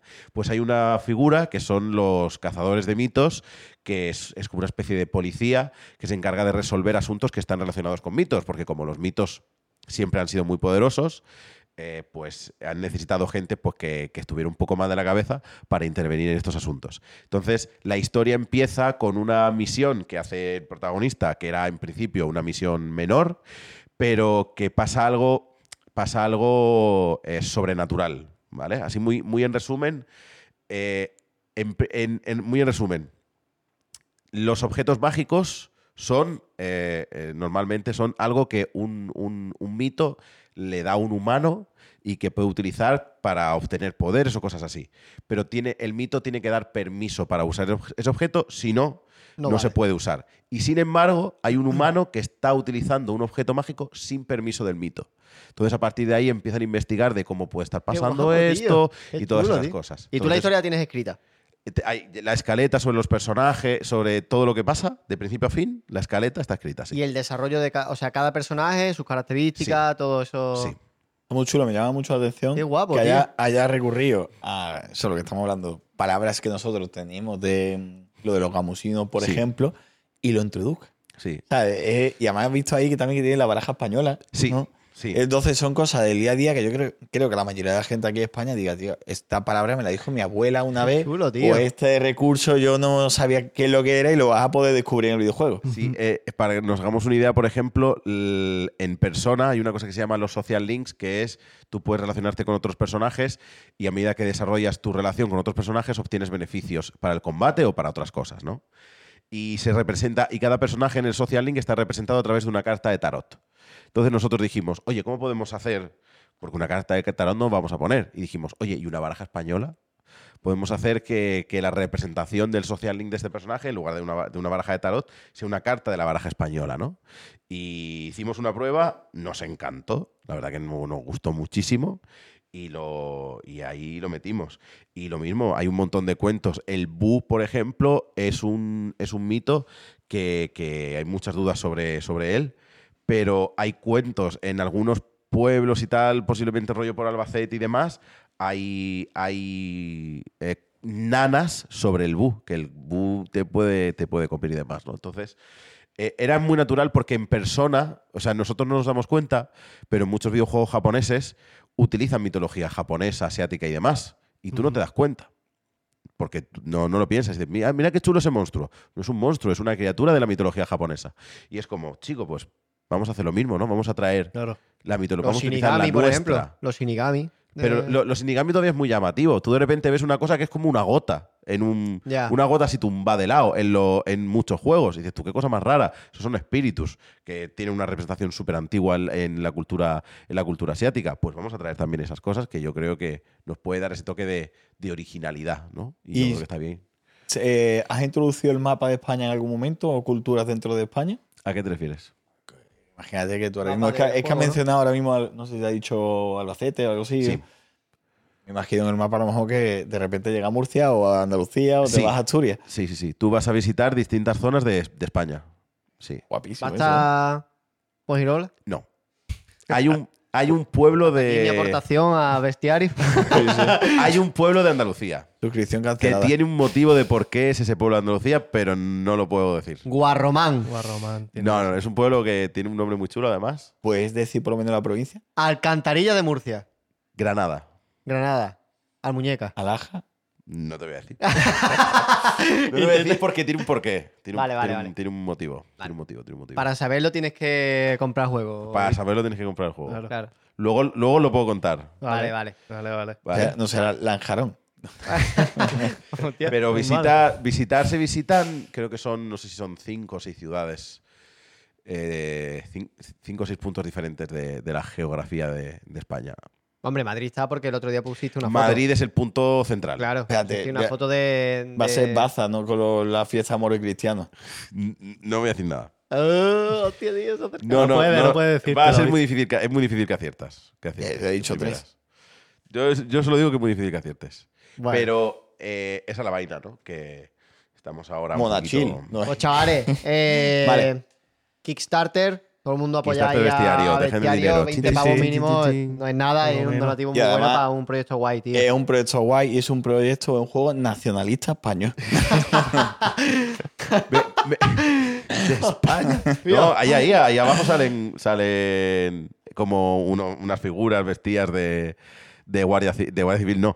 De, La de soldados, de soldados republicanos, que también tiene su, Hostia, tío. su- tiene también su historia, tiene también su, su porqué.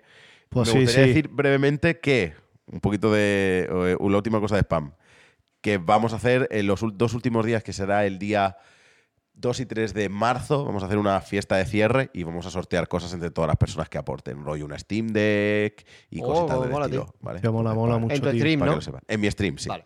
En mi stream. El barra, Barra, el- Pero el barra baja. si, si no quieren ver el stream, que sepan que participan sin estar en el stream. Pues, pues mola, tío. Eso eh, lo dejaremos en, abajo en la enlace en la descripción. Ahí está el enlace. Aclararemos también qué día será lo del stream que dice. Ole. Y animaros, animaros a que pongáis vuestro granito de arena y que, que cuando pongáis vuestro granito de arena y luego. Os con el algo. tiempo paséis a jugar al juego, lo mismo os encontráis ahí a la placita amarilla, unos, NPC por ahí. Lo mismo guapo. surre. Estaría guapo, estaría guapo. Vale, vale, vale. Mola, bueno, mola, mola mucho, tío. eh, hay una pregunta que nos han hecho mucho en comentarios en el primer vídeo y no lo podemos dejar pasar. Dijimos que íbamos a ir desvelando, lo comentaste tú, visto, íbamos a ir desvelando poco a poco qué significaban los grafitis de las paredes. Y tenía la gente que decirlo en los comentarios y el comentario más votado pues es el en el que en el siguiente capítulo íbamos a descifrar. Chicos, tengo que comentaros que el comentario, el graffiti más votado ha sido la Vane. La Vane, tío. La Vane. Yo Ahí- antes ha preguntado Juste, ¿qué, qué, te, qué te dice? ¿Qué es la Vane? ¿Qué te dice? Porque no lo ha preguntado, le he dicho, ¿qué tío, es no, la no lo Vane? vas a saber. No, no, no. O sea, te tienes que esperar al podcast. ¿Qué crees que es? Si tú ves la Vane, ¿qué pensarías? La Vane. Eh, no, no tengo ni idea. Es que no, no lo sé. ¿Qué es la Vane? No sé. ¿Algún memillo de TikTok o algo? No lo sé. Sí, mm, Tiene muchísima más A ver, importancia. eh, pues, eh, Just está yendo más a- al trasfondo que puede tener. Claro, Obviamente claro. tú lees la Vane y la Vane, la Vanessa, ¿no? Típica Claro, claro. firma, típico tag que hace eh, un gitanillo porque está enamorado de su novia, ¿no? La Vane, Claro, pum, y lo pone en la la te pared. quiero, te quiero. No te puedes llamar. Vanessa si eres pijilla. Claro. No puede, también. no puede, no puede. ¿Pues ¿De qué va la Vane? ¿Qué es la Vane? escúchame, mira, las paredes son muy grandes. Correcto. Había que rellenar muchísima pared y había que poner muchas gilipolleces. Y yo, una, una cosa que quería poner, ¿sabes cuando estás haciendo un trabajo para conocimiento del medio y pones en la cartulina arriba del todo eh, los eh, herbívoros y los carnívoros y te vas quedando así chiquitito porque has calculado mal el espacio. Pues Sí. eso era lo que iba a pasar. La Vane, en su origen, era vampiro existen. Pero me di cuenta que no cabía, ¿sabes? Que vampiro se iba a meter detrás de la chapa. Entonces dije, hostia, esto hay que, hay que recular, tío, hay que hacer otra cosa. Y dije, ¿qué puedo poner, tío? Ya está. La Vane, tío. La madre. Y de, la hecho, Vane. de hecho, si te fijas en la E, está la P. Ah, es verdad, está verdad, la P, es está la curvita ahí al Podrías haber principio. puesto eh, eh, Tipex o algo eso, también Claro, te digo. claro. eh. Sí, Ya, no. pero es mucho tipe. Claro, claro. Pues ahí se queda, chavales. Que por cierto, por cierto, gracias a toda la gente que nos ha, nos ha comentado, me he leído todos los comentarios y me he hecho captura en el móvil. Lo que pasa es que tengo el móvil, no, pero hay gente que se ha marcado unos tochacos. ¿Alguien ha acertado? Sobre eso no, pero No, es que no, eh, no. dijimos muchas cosas que la gente nos pusiese en los comentarios. El primer eh, al ser el primer capítulo de la temporada, pues tenía muchas dudas. La gente que decía que nos apoya muchísimo. Hemos tomado un formato de intentar hacer de vez en cuando capítulos nosotros solos, de hablar nuestras paranoias. Y la gente nos ha, mm, ha tenido crítica constructiva súper buena. Ha empezado a poner. Hay gente que se la ocurre, ya te digo, pero megatochos que me lo he leído. ¿sabes? Y le he hecho captura para traer lo que pasa que no me he puesto el móvil aquí. Digo, tío, esta gente la tengo que mencionar. Pero no, no sé. Pero arroba fulanitos de toda la gente, hay que decir que me lo he leído todos los comentarios. Increíble el apoyo. Increíble las críticas constructivas que nosotros en nuestro grupo de WhatsApp lo hemos ido pasando y hemos dicho, tío, qué buena idea es esta. Tenemos que hacer esta otra cosilla y pff, darle las gracias a la gente porque luego un podcast somos nosotros, pero está hecho para ellos. Sí. Está Y- hecho para la gente, tío. Y, y yo estoy súper, igual que he visto, tío, súper agradecido de todo el mundo que se toma un huequito de su tiempo, de su vida, no solamente a ver podcast, sino a comentar algo constructivo, tío. Es que, de verdad, los comentarios son mm, literalmente un montón de ideas, eh, de cosas constructivas, la gente diciendo cuáles han sido sus podcasts favoritos de la primera temporada, el por qué, el qué sería interesante a lo mejor plantear en el podcast nosotros solos, con un invitado. Mucha gente, por ejemplo, Juste nos ha dicho que, que le gustaría ver en el podcast con un invitado lo que estamos haciendo hoy. Que el rollo, sí, es una entrevista, no, es una tertulia, más bien hablamos de cositas con el invitado, que son cosas del invitado, pero al final, y yo damos Sí, nuestra opinión, hablamos de cositas y tal, y yo creo que es lo guay, porque al final es lo que es la placita amarilla, un botellón. Claro. ¿Sabes? Porque en verdad, tío, mira, por ejemplo, tú vienes, Juste, Sí. y nosotros podemos aquí hacerte una super entrevista acerca de tu persona y tú contar y responder a preguntas que a lo mejor te han hecho muchas veces o que mucha gente que te sigue ya conoce de ti.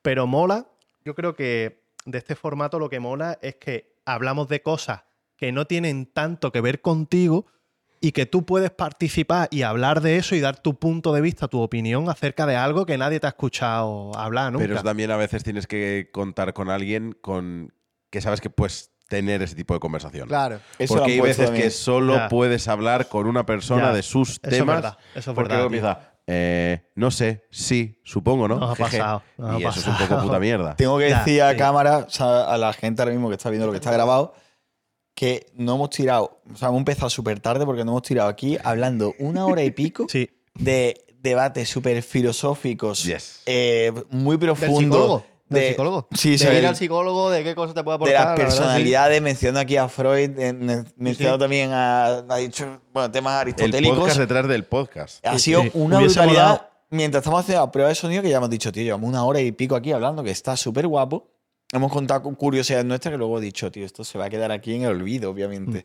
Pero está muy chulo porque además Juste también ha estado participando, dando su opinión, y eso no lo hemos grabado. Pero bueno. Pero eso ya, ahora te pillas la costumbre de decir, vale, cuando, cuando, si empezamos a hablar de cualquier cosa, empezamos a grabar y ya está. Si es que esto no se, no se va a romper por grabar una hora más. Ya. Cortas y esto se corta. Sí, ¿no? de- eh, incluso tenerlo grabando y si no, pues lo mete con un calzador, donde sea. Pero está muy interesante. Me ha caído hate, ¿eh? Por lo de. Yo lo sabía.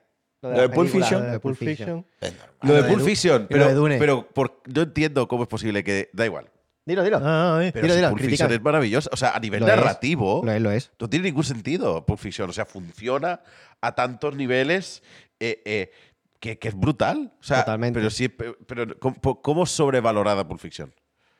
Porque no es la mejor de Tarantino ni el top 3 de Tarantino. Estás, estás fumándote Eh, ¿para ti es la mejor de Tarantino? Flipas. Pero, pero aunque no sea el top 3 de Tarantino, eso significa que hay una que es un 9,9, un 9,8, un 9,79 y un 9,78. Y el 9,78 es Pulp Fiction. Pero si no eres- Sería. Cuidado. Pero, tío, si no eres ni la mejor película de tu, de tu propio director, ¿cómo va a ser una de las mejores películas que hay? Si Pero no es ni la igual. mejor del director y Pero tiene que 10. ¿sabes? Pero Es ¿Habéis como- visto? Yo, yo tengo una opinión sobre este tipo de películas, que son películas que muchas veces no se entienden. Cuidado, porque Pero- la gente pero no termina se- viendo la película y pero dice, no se joder, entiende no sé lo que Fiction". acabo de ver. Pero Pulp Fiction es fácil de entender. Hay muchas partes de la trama que no tienen ni pie ni cabeza. Pulp Fiction hay muchos momentos donde ¿Como cuál? son muy prescindibles. El que no haya visto la película, que, que se vaya a comprar el diario. momentos en el cual eh, se cargan a la persona esta, ¿cómo se llama la, la actriz? Que luego empieza a sangrar, que está, eh, se hincha coca, se carga a una persona. Son momentos de la casa.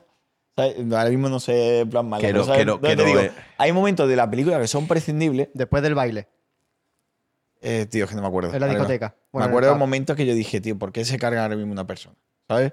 Pero Porque porque se va muere. saltando, pero por el salto narrativo. A mí es que me gusta mucho eh, la narrativa. Yo creo que es una película que es tan abstracta que la puedes entender como una obra maestra o se te puede quedar un ideario ahí que no eres capaz de conectar. Pero porque yo creo que la película utiliza un montón de recursos de narrativos que no son normales en, en el cine convencional. Y, y hay historias que te cuenta al principio que si esto es una línea temporal, ¿vale? Este es el principio en cuanto a tiempo y este es el final. Pulp Fiction empieza a lo mejor al final, luego aquí, luego aquí, luego aquí, luego aquí, luego aquí, luego aquí, luego aquí, luego aquí, luego aquí, luego aquí. Pero eso. Es el que te a haya eso fascinante. el que te haya escuchado en Spotify lo ha entendido a la perfección. Sí, está hablando, está hablando que tiene un desorden. Un Claro. desorden de una línea temporal. Pero realmente, mi, mm, o sea, mi planteamiento es que habrá gente que le encante como a ti, que estás diciendo Sí. una obra maestra, y habrá gente que te diga, tío, no eres capaz de hacer una película que es eh, apta para la mayoría de las Pues personas. ponte a ver los Looney Tunes. ¿no? Claro, no, No, pero coño, yo lo que digo. Yo simplemente entro como un cuadro abstracto que tú ahora mismo tú llegas, tú llegas y no lo vas a entender. Y, si- y tú vas a necesitas mucho tiempo para poder llegar a entender cada punto del cuadro. Y seguramente cada vez que veas el cuadro entenderás una parte nueva. Decía Jordi Pulp Fiction puede ser una película que cada vez que la veas puedes descubrir partes nuevas. Sí. Pero quizá eso puede ser. Habrá gente que lo entienda como es una puta mierda de película, como Darío, y habrá gente que diga. Que yo "Es no he dicho eso, maestra". pero pues vamos hijo de puta. Que yo no he dicho que Pulp Fiction sea una mierda. Si yo lo dije en el anterior podcast. Digo, Pulp Fiction me parece una película sobresaliente. Me encanta. Pero para mí está sobrevalorada. No merece toda la. la yo qué sé. el agradecimiento que tiene. No sé, me parece que hay películas mejores de Tarantino. Hostia, ¿eso Ah. qué es? ¿Qué has puesto ahí, Ese es, el, ese es el, el- el orden, más Ah, o menos, la cuando van empezando las cosas. Yo es que- ¿Cuál es yo el que orden real? ¿no? El orden real sería la hora, la primera hora, segundo cuatro, es el orden temporal de, de la Vale. película, ¿no? Yo, Luego yo de es que no la he visto, Juste. ¿El qué? Entonces, yo ¿No no, la he visto? No, no la he visto. Por eso ahora estoy viendo esto y estoy entendiendo la, peluqui- la película. La peluca, la peluca. es, es un poco movida, ¿no? En ese No, no, no, aspecto. no, no. O sea, tú no lo notas porque normalmente los fragmentos son lo suficientemente eh, Amplios. amplios. como para que te cuente algo en sí mismo, Mm, ¿vale? La película Vale. a través de fragmentos te va contando cosas en sí mismo, pero es son como una especie de relatos cortos que se van cruzando y que no tienen tanto un orden eh, fijo. Eh, y, y ya está, y esa es la historia. Y Es que- de repente pasa, de repente pasa una cosa y un personaje como que se muere, pero de repente eh, eh, dice tú, pero ¿por qué se ha muerto este personaje si antes estaba aquí a tomar por saco Claro. y no tiene nada que ver con esto? Y luego resulta que ves como al final de la trama de ese personaje, porque su historia la han dividido en tres partes, ves como dice, bueno, ahora me voy a ir a esto. Y dices tú, ah, ahora te vas a ir a esto y entonces es cuando te van a matar. O sea, eh, el orden en realidad es em, 3, 2, 4 y te lo han puesto con un orden totalmente diferente, ¿no? Eh, y eh, a mí eso me fascina de, de Pulp Fiction, porque, porque lo hace aposta. No, no es que de repente te quedes en plan, eh, esto no tiene sentido, sino que te quedas... eh, es un... No tiene sentido que busca el autor. Y a mí eso me fascina mucho. Ya, y no crees que. Yo estoy con Darío que es verdad que la sobrevaloran en cierto modo, pero porque la gente empieza a encumbrar películas, obras, cuadros que como no los entiende, dice, joder, qué Ah, obra sí, maestra, no lo he entendido. Sí, o sea, tú es decir, le pongo un 10 como película a Pulp Fiction, ¿por qué? Tú tienes tu motivo. Quiero Yo, que yo te, simplemente te voy a que- contar una cosa que para mí está sobrevalorada y que a la gente le flipa. eh, y, y es del mundo de la poesía. Mario Benedetti. Tía, pues me da un poco en... ¿Te gusta? Sí, sí, tengo, tengo libros. ¿Te apasiona? ¿Tiene un libro de Mario de Benetti? Tengo varios, tío. ¿De verdad? Mario Benedetti está bastante sobrevalorado. A mí no me gustan. a mí no me gusta. Dios, ¿No te gusta? Acaba de reventar. Te la está devolviendo, ¿eh? Ya. Te recomiendo los cuentos de Mario Benedetti, no tanto la poesía. La- l- l- vamos a ver. ¿Puede ser que esté bien? Que creo que, te- que hay que saber leerlo. te, lo, te voy a decir. Hay que saber leerlo. La poesía es- no está mal, no está mal. Los haikus son una puta basura, que nadie se lo ha dicho. Y alguna novela que tiene Mario Benedetti es como señor de 50 años, está más salido que el pico de una puerta. Enhorabuena, Mario Benedetti. Muchas gracias. No está mal. No está mal. Uf, la ¿Tu carilla que se le ha quedado Eh, al ¿tu bicho. opinión? No, no, me Es que interesa, me es interesa. curioso porque, porque para intentar estar a la altura ahora mismo tengo que pensar y no, no decir, bueno, a lo mejor voy a decir una tontería y no voy a poder Ese es saber ese- defenderlo. ese es una responsabilidad bastante, bastante grande poder defender esto. ¿Tú sabes lo bueno de esto? Que como es un botellón, podemos decir lo que tú quieras, ¿sabes? Corazón Coraza. Es que ya como título es una puta mierda. Pero niño. quiere... hater, ¿eh? Pero Porque te tengo y no, porque te pienso, porque la noche está de ojos abiertos, porque la noche pasa y digo amor, porque has venido a recoger tu imagen y eres mejor que todas tus imágenes, porque eres linda desde, desde el pie hasta el alma, porque eres buena desde el alma a mí, porque te escondes dulce en el orgullo, pequeña y dulce, corazón coraza. Benedetti, tienes 15 años, espabila. Y usted, eh, Es que me, gustaría, me gustaría escucharte una pequeña crítica eh, a esta poesía. ¿Y por qué? Porque Tú que veo que entiendes. se cree más lista de lo que es. O sea, no, no tiene. A ver. eh, esto ya depende un poquito de cómo valores, pero en, en poesía a mí me gusta mucho valorar los recursos líricos que pueda Ajá. tener, ¿vale? Vale. Las distintas figuras. ¿Crees que es mejor poesía porque tenga más recursos? Creo que es mejor poesía porque tiene más. porque hace un uso del, del lenguaje y de los recursos mucho mejor, ¿vale? Mario Benedetti no está mal, De hecho, simplifica tanto. Pero- que no, no tiene por- de hecho, tiene la mayoría de, la, de, su, de su poesía, no busca la rima. puedo no, preguntaros... porque eso es versolibrismo. eso es Espera, Y yo, nada. espera, a ver que ¿puedo- termine. ¿puedo, puedo preguntar un momento para contextualizar? Eh, no tengo ni puñetera idea de quién es Mario Benedetti, perdón. Ojalá haya gente como yo, tan inculta, hombre. escuchando y viendo Un esto. uruguayo que Es un, un del siglo uruguayo. Es un uruguayo. Un Es uruguayo. un, es un poeta, ¿no? Sí. Es un Poeta sí, y escritor. y Escritor. eh, ¿Sigue vivo? No, murió en el Vale. 2008, No lo sé, no sé. 2009, no sé. Vale, vale, vale. Algo habría hecho. No, murió, murió muy mayor, ¿eh? Y, y nada, y es. eh, Vale. Pero yo, por cierto, decirte, en mi opinión, que la grandeza que tiene Mario Benedetti no son los típicos eh, poemas ñoños que buscan eh, resaltar el amor, sino son los cuentos los cuales en apenas dos tres páginas cuentan una historia donde hay mucho más trasfondo en los ella. cuentos de Mario Benedetti es lo mejor que tiene Mario Benedetti, sí. Que son cuentos, cuentos cortitos, rollo Poe. No, no, no digo de ese estilo, pero rollo Edgar Allan Poe, que son pequeñitos, que son cortitos. no he leído ningún cuento de Edgar Allan Poe. No me jodas, que no te has sé. leído El gato negro. No. En serio, tío. Es que Y Corazón del Ator, ¿no te lo has leído? No, porque yo estudié literatura hispánica. Pues son muy y no, pequeñitos. me- y, no, y, no, y no sucedió el meterme a. Pues a- son muy pequeñitos y yo te Lo recomiendo que único te que lo sé de. Edgar Allan Poe. Lo único que sé de Edgar Allan Poe es que el pavo escribió El Cuervo Sí. y se gustó tanto a sí mismo que hizo como un montón de ensayos diciendo lo buena que era el cuervo. Tío, ¿qué? Sí, sí, sí, Hostia, sí, tío. sí, sí, sí. Iba por ahí diciendo, oye, Tan qué bueno soy, he escrito el cuervo. Que sí, que sí. Me recuerda más que un, más Que de un sí, streamer. Edgar, que sí. Deja de beber, que un día te vas a dar una hostia que flipas. Y yo, pues, lo, ¿Y se lo- murió? mm, ya te digo que las obras de Poe están guapas. ¿Ustedes la habéis leído? ¿Alguna? Ninguna. Y yo, recomendada, de verdad. Hablo de cuentos de a lo mejor ocho páginas, ¿eh? Que no es. O sea, podéis leer ocho páginas, ¿eh? En verdad. me lle- está me llevaría días, pero, pero bueno, imaginas? puedo organizarme. Vale, vale, pues entonces, tu crítica a ese poema. Mario Benedetti, eh, nada, me, Ah, ese poema. me parece que no tiene tampoco mucha sustancia. Suena bonito, pero poco más. Es como Pulp Fiction, ¿no? ¿Cuál, es tu, ¿Cuál dirías que es tu poeta preferido? ¿Y por qué? Pablo Neruda, Ajá. a mí me, me gusta, me va a sonar esto muy flipado, pero Pablo Neruda me parece un poco el, el Metallica de la poesía. porque eh, su obra es eh, prolífica, tiene muchas obras y todas de muchos estilos muy diferentes. Ajá. Y tiene un estilo espectacular. Eh, Cernuda me parece espectacular. Lorca me parece que es un genio. Eh, Vicente Alexandre me parece que es una, es una maravilla. Eh, estoy pensando alguno que me, que me guste más. Alejandra Pizarnik me parece una, una autora maravillosa. Eh, Tío, eh, Juste, ¿te. ¿te parece si ponemos un pequeño fragmento de un poema de Neruda, el que más te guste? Walking Around. Vale. Y, y nos puedes mencionar algún recurso que te guste Ah, que, que yo, utilice? vale, yo de eso no me acuerdo. Fíjate, de tanto no me acuerdo. Vale, es Pero que sí me- me podemos interesa- Pero, disfrutar- escucha, pero escúchame, esto comparado con la mierda de Benedetti. Escúchame. Es- Yo no he dicho que sea.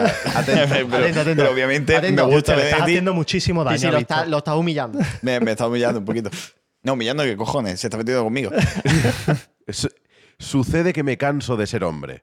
Sucede que entro en las sastrerías y en los cines marchito, impenetrable, como un cisne de fieltro, navegando en un agua de origen y ceniza. Escúchame, es compararlo esto con lo que hemos leído del Benedetti. Que esto es maravilla. Es Pero que yo lo también. has yo- follado, también hermano. no, pero yo muchas veces. me metido, Víctor. hermano. Yo, tanto que te gusta la literatura, yo tengo una duda. ¿Quiere Mira, llorar? Llora. ¿Quiere llorar? Llora. Pablo, Hostia, Pablo Neruda, le ha hecho así al uruguayo, bro. Le ha partido creo, el cuello. creo que es una falta de respeto que estás no, pero tengo, tengo el, el- sí, la, la obligación de decirte Mira, que el Víctor. comparar, com- comparar diferentes autores en diferentes contextos no tiene sentido. Es diferente. Pero Pero realmente tú no puedes coger y comparar una literatura. Por, por ejemplo, tú coges y dices, pues mira, la- las batallas que tenían Góngora y Becker. Y tú no puedes comparar ese siglo de oro con, a lo mejor comparo Neruda, porque empezamos a hablar de lo que la exaltación que tenía Becker sobre la, la crítica a la, a, a la corona, y no, a lo mejor Pablo Neruda hablando de su amada no tiene nada en comparación. ¿Sabes? No, es, Sí. es muy complicado porque tú tienes que analizar las cosas en su contexto. Pero tú al final tienes que. Tú al final puntúas. ¿Vale? Esto es un examen. En, en el tema artístico también, que hemos estado Sí. hablando antes, que no somos capaces de El- puntuar los slam. Y ahora, por ejemplo, y vamos a No, puntuar no, yo, poesía. yo pondría unos criterios a, a los slam y yo pondría un- una puntuación a, a, a- a toda obra artística puede tener, puede tener su puntuación. Otra cosa es que dentro de cada crítico, cuáles son los valores que tú crees que le dan más valor a una obra. Y entonces a lo mejor ahí podemos diferenciarnos. A lo mejor tú le das más valor a los recursos, otro le da más valor a, a la profundidad, ¿no? Otro le da a la originalidad. Y tú a raíz de ahí, pues a esto le pones, de, de- de- supongamos que es un 10 de nota, pues a esto le pongo un 3,3, a esto un 3,3 o a esto un 3,3. Un 3,3. Otros a lo mejor le pondrían un, un, un 5 a los recursos y un 2,5 a la originalidad y un 2,5 a tal, ¿sabes? ¿Qué Pero siempre suele haber, siempre suele haber. Es como, por ejemplo, en, en, en cine, la gente se piensa que, que, o sea, en cine y en, y en dibujo, en un montón de artes plásticas, eh, está todo muy, muy medido. Tú habla con. ¿Cómo se llama el de los relojes estos que se derriten? ¿Cómo se llamaba? ¿Era Dalí? Eh, Sí. Dalí.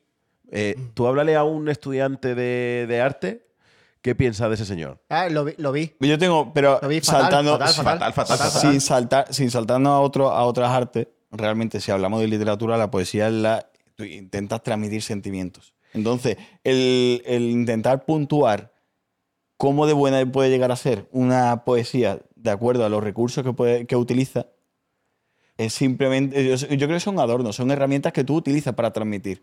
Entonces, eh, simplificarlo de decir, pues mira, que mm, ah, me ha escrito un soneto de una manera impresionante midiendo todos los versos.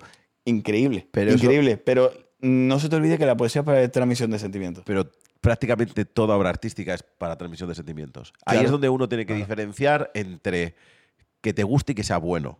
¿A ti te gusta? Estupendo. ¿Sabes el chiste este de te Vaya gusta mi piedra tío. preciosa? Es un ladrillo, ya, pues a mí me gusta. Claro, Te pero está destruyendo. Y no va a parar, y no va a parar. Porque él quiere llevar la razón, pero no la va a llevar. sí, sí, soy muy ignorante lo que estáis diciendo.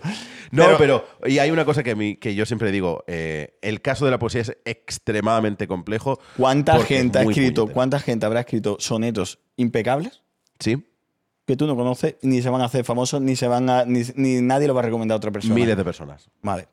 Pues con eso me quedo. Miles, miles de personas. Con, con- con eso me quedo cuando hablamos, eh, por a lo mejor, poemas que no tienen, no tienen apenas recursos destacables, que lo conocemos todos. Sí, sí. O sea, el. Es que ya el- con eso, entonces, comparar que una, un, no sé, un libro es mejor que otro, que una- un poema es mejor que otro, perdona. Si un, un poema lle- llega a ser inmortal en el tiempo, porque todo el mundo se lo acaba pasando uno a otro, y ahí se queda, habéis mencionado Corazón Coraza, ahí se queda, y seguirá en el tiempo. Pablo Neruda Sí. también. Los Eso es correcto. Son increíbles, pero coger y decir que uno desmerece, o sea, se merece en comparación con el otro, Pero, pero, ya. Yo vosotros aquí lo la dejo, semana, ¿eh? No pero, peros. vos- pero vosotros la semana pasada hablasteis de las obras sobrevaloradas de películas y demás. Pues esto es lo mismo. Dios. No, ¿sabes? Yo te he dicho que depende de las personas. eh, lo que te he dicho, depende de las personas que cuando no entienden algo, la, le acaban dando una puntuación Sí, mayor. sí, sí, porque sí, no lo entienden. No, yo hay una cosa que digo de. A mí cuando. Yo a mí me gusta mucho la poesía. Y hay muchas. y hay muchas veces que, que me intentan.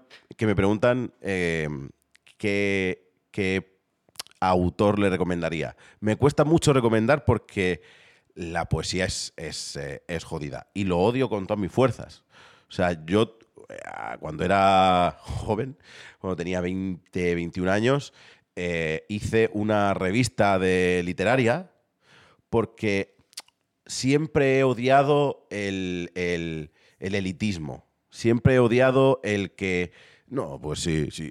El, fumar en pipa. No, es que para entender la poesía tienes que ser el más genio de todos.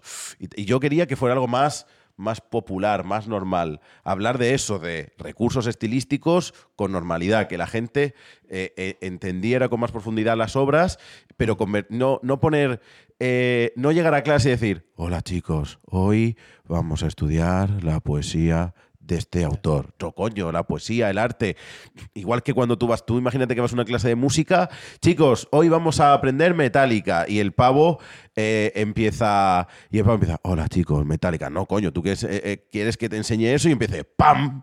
¡pam, pam, pam! Y, y ya empiezas la clase animado, ¿sabes? Yo quiero que, que la poesía, la literatura también se aprenda de la misma manera porque considero que se puede.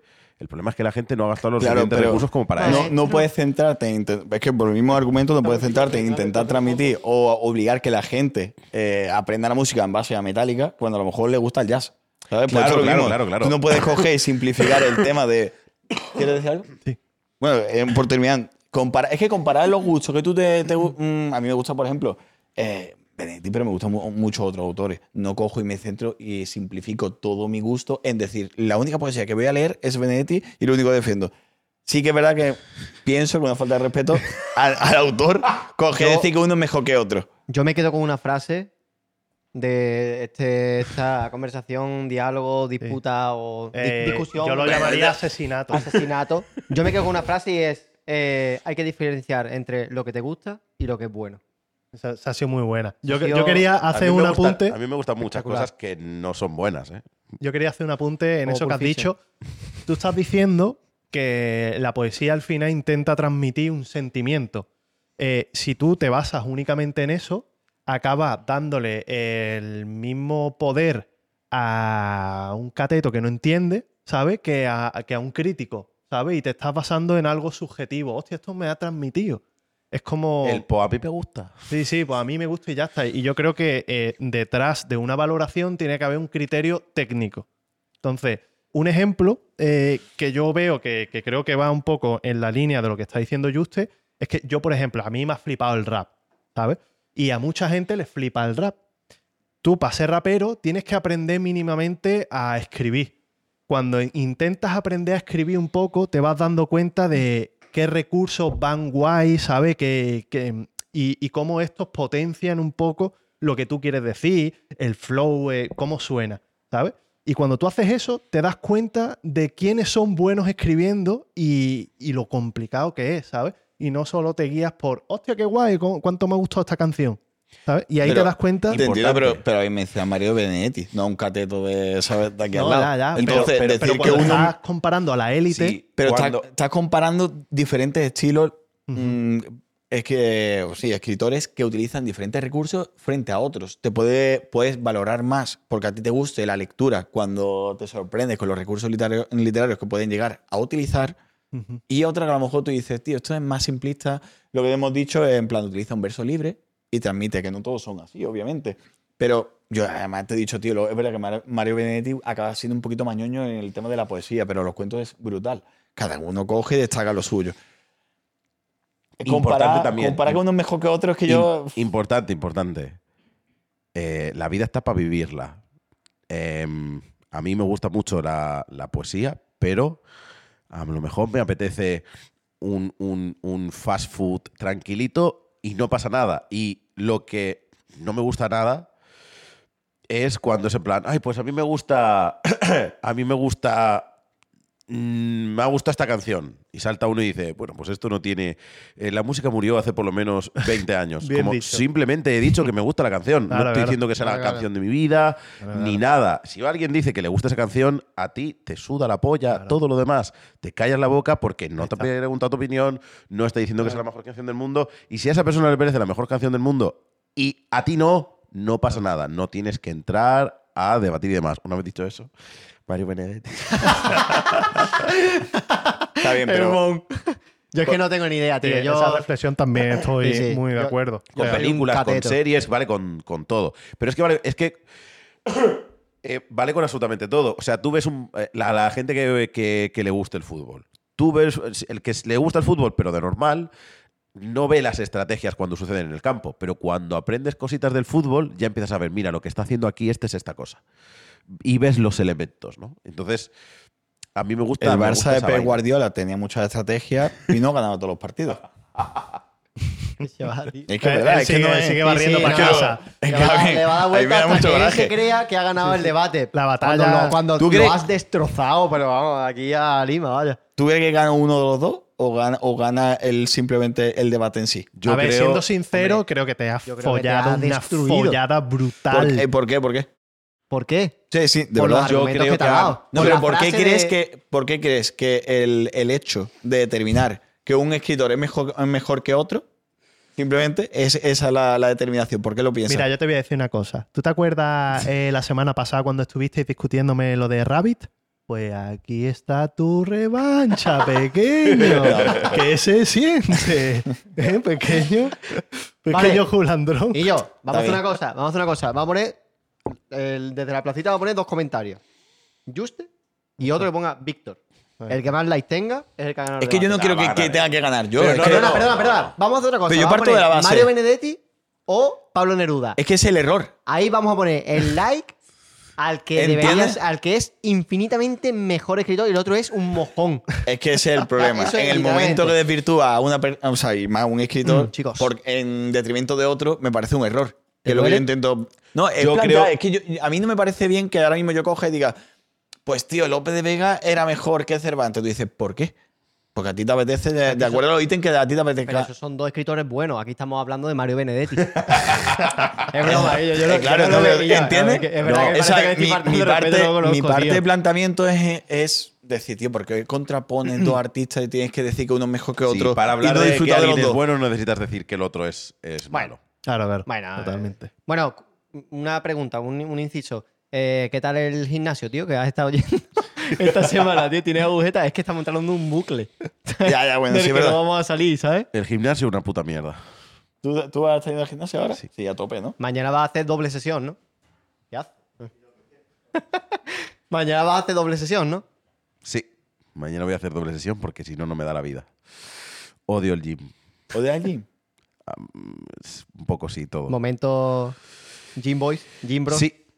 Tío, yo estoy muy contento. Yo la Yo verdad que ahora también de con- hace un par de semanitas para acá, tío, que he empezado otra vez a entrenar, me siento, me siento bien, tío. Me siento con mejor calidad de sueño, con mayor energía durante el día.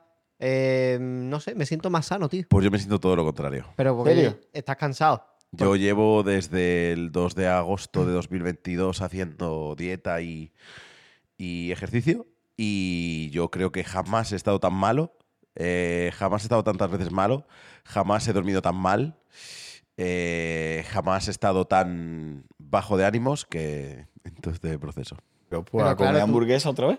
No, no, no, no, pero ¿sabes qué pasa? Que yo creo que eh, nos lo explicó también Andoni eh, cuando estuvo en el podcast. Y es que cuando tú estás, porque tú estás en definición, tú estás adelgazando. Yo estoy adelgazando. Entonces, claro, tú ten en cuenta que hormonalmente, cuando adelgazas, te, te hundes. El Está cortisol muy relacionado con la, con la es depresión. una. El cortisol y demás, en mi caso, está en plan, ¿qué pasa? Buenas tardes. Claro, Está de vacaciones, entonces, pues es lo que hay. Además, llevo una larga temporada con eso. claro. Eh, de hecho, hay veces también que gente dentro de eh, nutricionistas que, no sé, lo, lo llaman de una forma, ¿no? Como que durante un corto periodo de tiempo para todo este tema del cortisol y demás, eh, como que recomiendan ingerir algo más de calorías porque si no es un, es un problema. Y también, por ejemplo, con el caso de, de los, de los hidratos. Y mucha gente que está en plan, los hidratos, no sé qué, no sé cuánto, malos, no sé bla, son malos y toda la historia. Y, por ejemplo, los hidratos ayudan mucho a, a descansar y pueden ayudar mucho a descansar y todo el rollo, ¿no? Pero eh, en mi caso es una, es una mierda, la verdad. ¿Cuándo vas a terminar? ¿Cuándo quieres parar? Pues, me- pues, a ver, yo voy a parar cuando esté entre los 85 y los 90. Pon en contexto de dónde viene. De los 143,5. ¿Mides cuánto de alto? 1,77, 78. Estaba gordito. Como yo. Como yo, más o menos. Sí. Y Muy ahora bien. mismo peso 93 y medio. O sea, te faltan 8 Pero kilos. una pila, ¿eh? ¿No? Pero 8 una pila. kilos o algo así. Brutal el cambio. Literalmente 50 kilos. Claro, es que, como, es que es normal que estés así. Es que has perdido 50 kilos, tío. Y será algo más porque yo, por ejemplo, llevo pesando 95 kilos desde noviembre, Está en, en normo calórico, ¿no? De rollo. pero a nivel eh, todo lo demás, pues eso, a nivel eh, fuerza yo lo he notado que desde que empecé a ir al gym hasta ahora eh, hago muchos más ejercicios, por ejemplo, ¿sabes? Muchísimos más. Entonces, nada, un poquito de, de sufrimiento, paciencia, pero, pero bueno, y yo tengo, yo soy consciente de que yo nunca voy a parar, yo no puedo parar, ¿vale? Porque si para, Porque si paro, posiblemente la, la he liado. a la, a la mierda. Posiblemente la he liado. Ya. Entonces, no, ya no se Pero puede eso, parar. eso, claro, es que es muy complicado, porque yo eso se lo he escuchado a mucha gente que a lo mejor ha tenido obesidad y luego se obsesiona en el gym por miedo a volver a, a ser gordo otra vez, ¿sabes? Y no sé yo si es verdad, es un factor psicológico de miedo que tú tienes a volver a como estaba antes o, O si puedes volver fácilmente. Es que hay gente que tiene predisposición. Yo es una cosa que comento. Yo tengo, eh, yo tengo dificultades para perder peso, pero tengo facilidad para ganar masa muscular. Yo, eh, para mí es muy fácil. eh, eh, si yo me quisiera poner fuerte, posiblemente podría hacerlo eh, el triple de rápido que, Que yo. que que Darío. yo, por ejemplo, sí, sí. que el triple. Y él a lo mejor come el doble que yo y no engorda. Entonces, es una putada, pero es el cuerpo que cada uno tenemos y son. Tú al final tienes que hacer lo que puedes con, con la mano de poke que, que te ha tocado. A mí me ha tocado esta. Entonces, tengo mis pros y mis contras y tengo que ser consecuente. Quiero estar en, mi, en 85, 90 kilos y poder comer un poco a veces lo que quiera, tal y cual. Pues tengo que ser consciente de que hay épocas que me voy a tener que recortar, tengo que ir al gym y demás y me va a venir, y me va a venir bien. Pero yo nunca voy a poder tener esa vida de... Hay gente que, que "Oh, yo me he comido hoy tres pizzas y están toda la semana comiendo como putos enfermos y no, y no engordan. Yo eso nunca lo voy a llevar a tener. A lo mejor voy a llegar a tener el momento en el que me como una pizza con su maxa y no... en- y- Te iba a preguntar, ¿y eres, eres más de pizza No, o de no, lo de pi- pizza con su maxa. Eh, y no, y eso, y yo, y yo no, y no voy a engordar, pero no voy a tener tanta facilidad como otros de no, de no coger peso. Una pregunta así rápida. Di cuatro o cinco cositas que te hayan cambiado la vida del de, del momento en el que pesabas 140 kilos y ahora que pesas 50 kilos menos. ¿Pero te refieres para llegar a esos 50 kilos menos? No, del cambio en tu día a día. Hemos escuchado siempre la típica persona de estoy todo el día cansado, eh, no me puedo sentar aquí. Yo quiero escuchar las que tú enfatizas. Una que yo enfatizo mucho es ser consciente de que voy a estar jodido toda mi vida. De que yo voy a tener ese problema con la comida, de que yo siempre voy a querer comer. Yo dejé de fumar y empecé a coger peso porque, eh, porque empecé a comer. Sustituí el ansiedad. tabaco por la comida. Sustitutivo. Claro, El sí. Cambiaste. Claro. Sí. Em, y, comprendí que no hay recompensa, no hay recompensa. Es decir, tú vas a estar sufriendo durante mucho tiempo para perder peso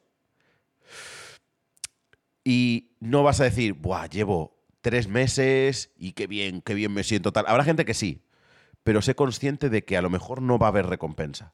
Que tú te vas a subir a la báscula, has perdido 10 kilos en estos tres meses y a lo mejor te vas a ver igual de gordo. Y tienes que luchar contra ese pensamiento de no estás igual de gordo, pesas 10 kilos menos, la ropa te va mejor.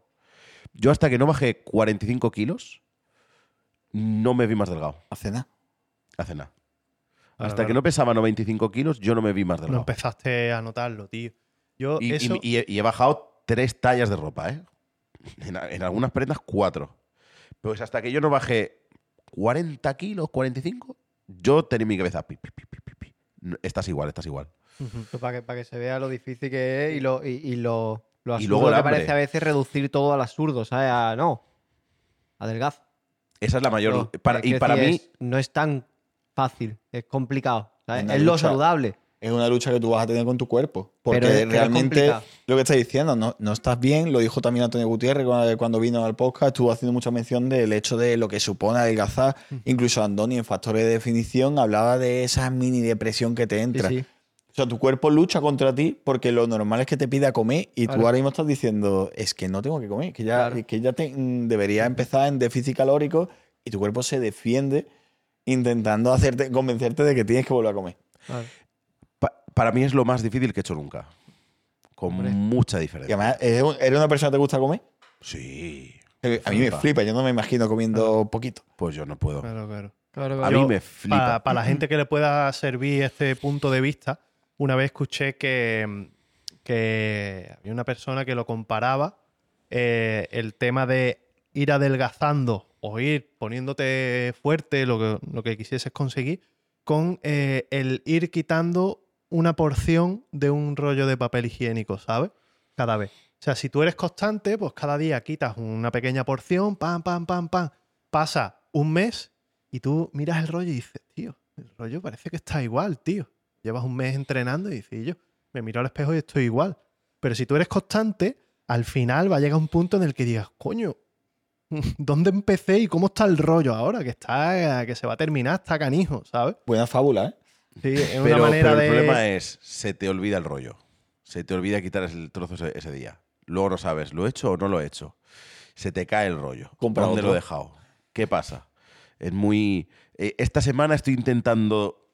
Porque pasa también la de... He hecho el mismo ejercicio, he comido lo que tenía que comer y esta semana no he adelgazado. ¿Por qué? Pues puede ser por un montón. Te pones a investigar y una persona que no se pone a investigar se puede agobiar. Y ese agobio te puede llevar a más ansiedad. Y esa ansiedad te puede llevar a querer comer más. Y ahí tienes un problema. Es que puede ser. te pones a investigar y de repente te dicen, y te pones a investigar y de repente es como, no, pues que a lo mejor el cuerpo se acostumbra un poco, o puede ser porque tienes que ir al baño, o puede ser por cualquier cosa. A lo mejor te pesas al día siguiente y has perdido todo lo que pensabas que ibas a perder. Pero ese día justo no has perdido nada. Y es como, qué mala suerte. Yo, yo voy a hacer un inciso en esto, tío, y yo es que eh, en base a esto mm, recomiendo a todo el mundo que, que quiera cambiar su estilo de vida o que quiera o que esté pasando por este proceso a que se anime a ir al psicólogo, tío.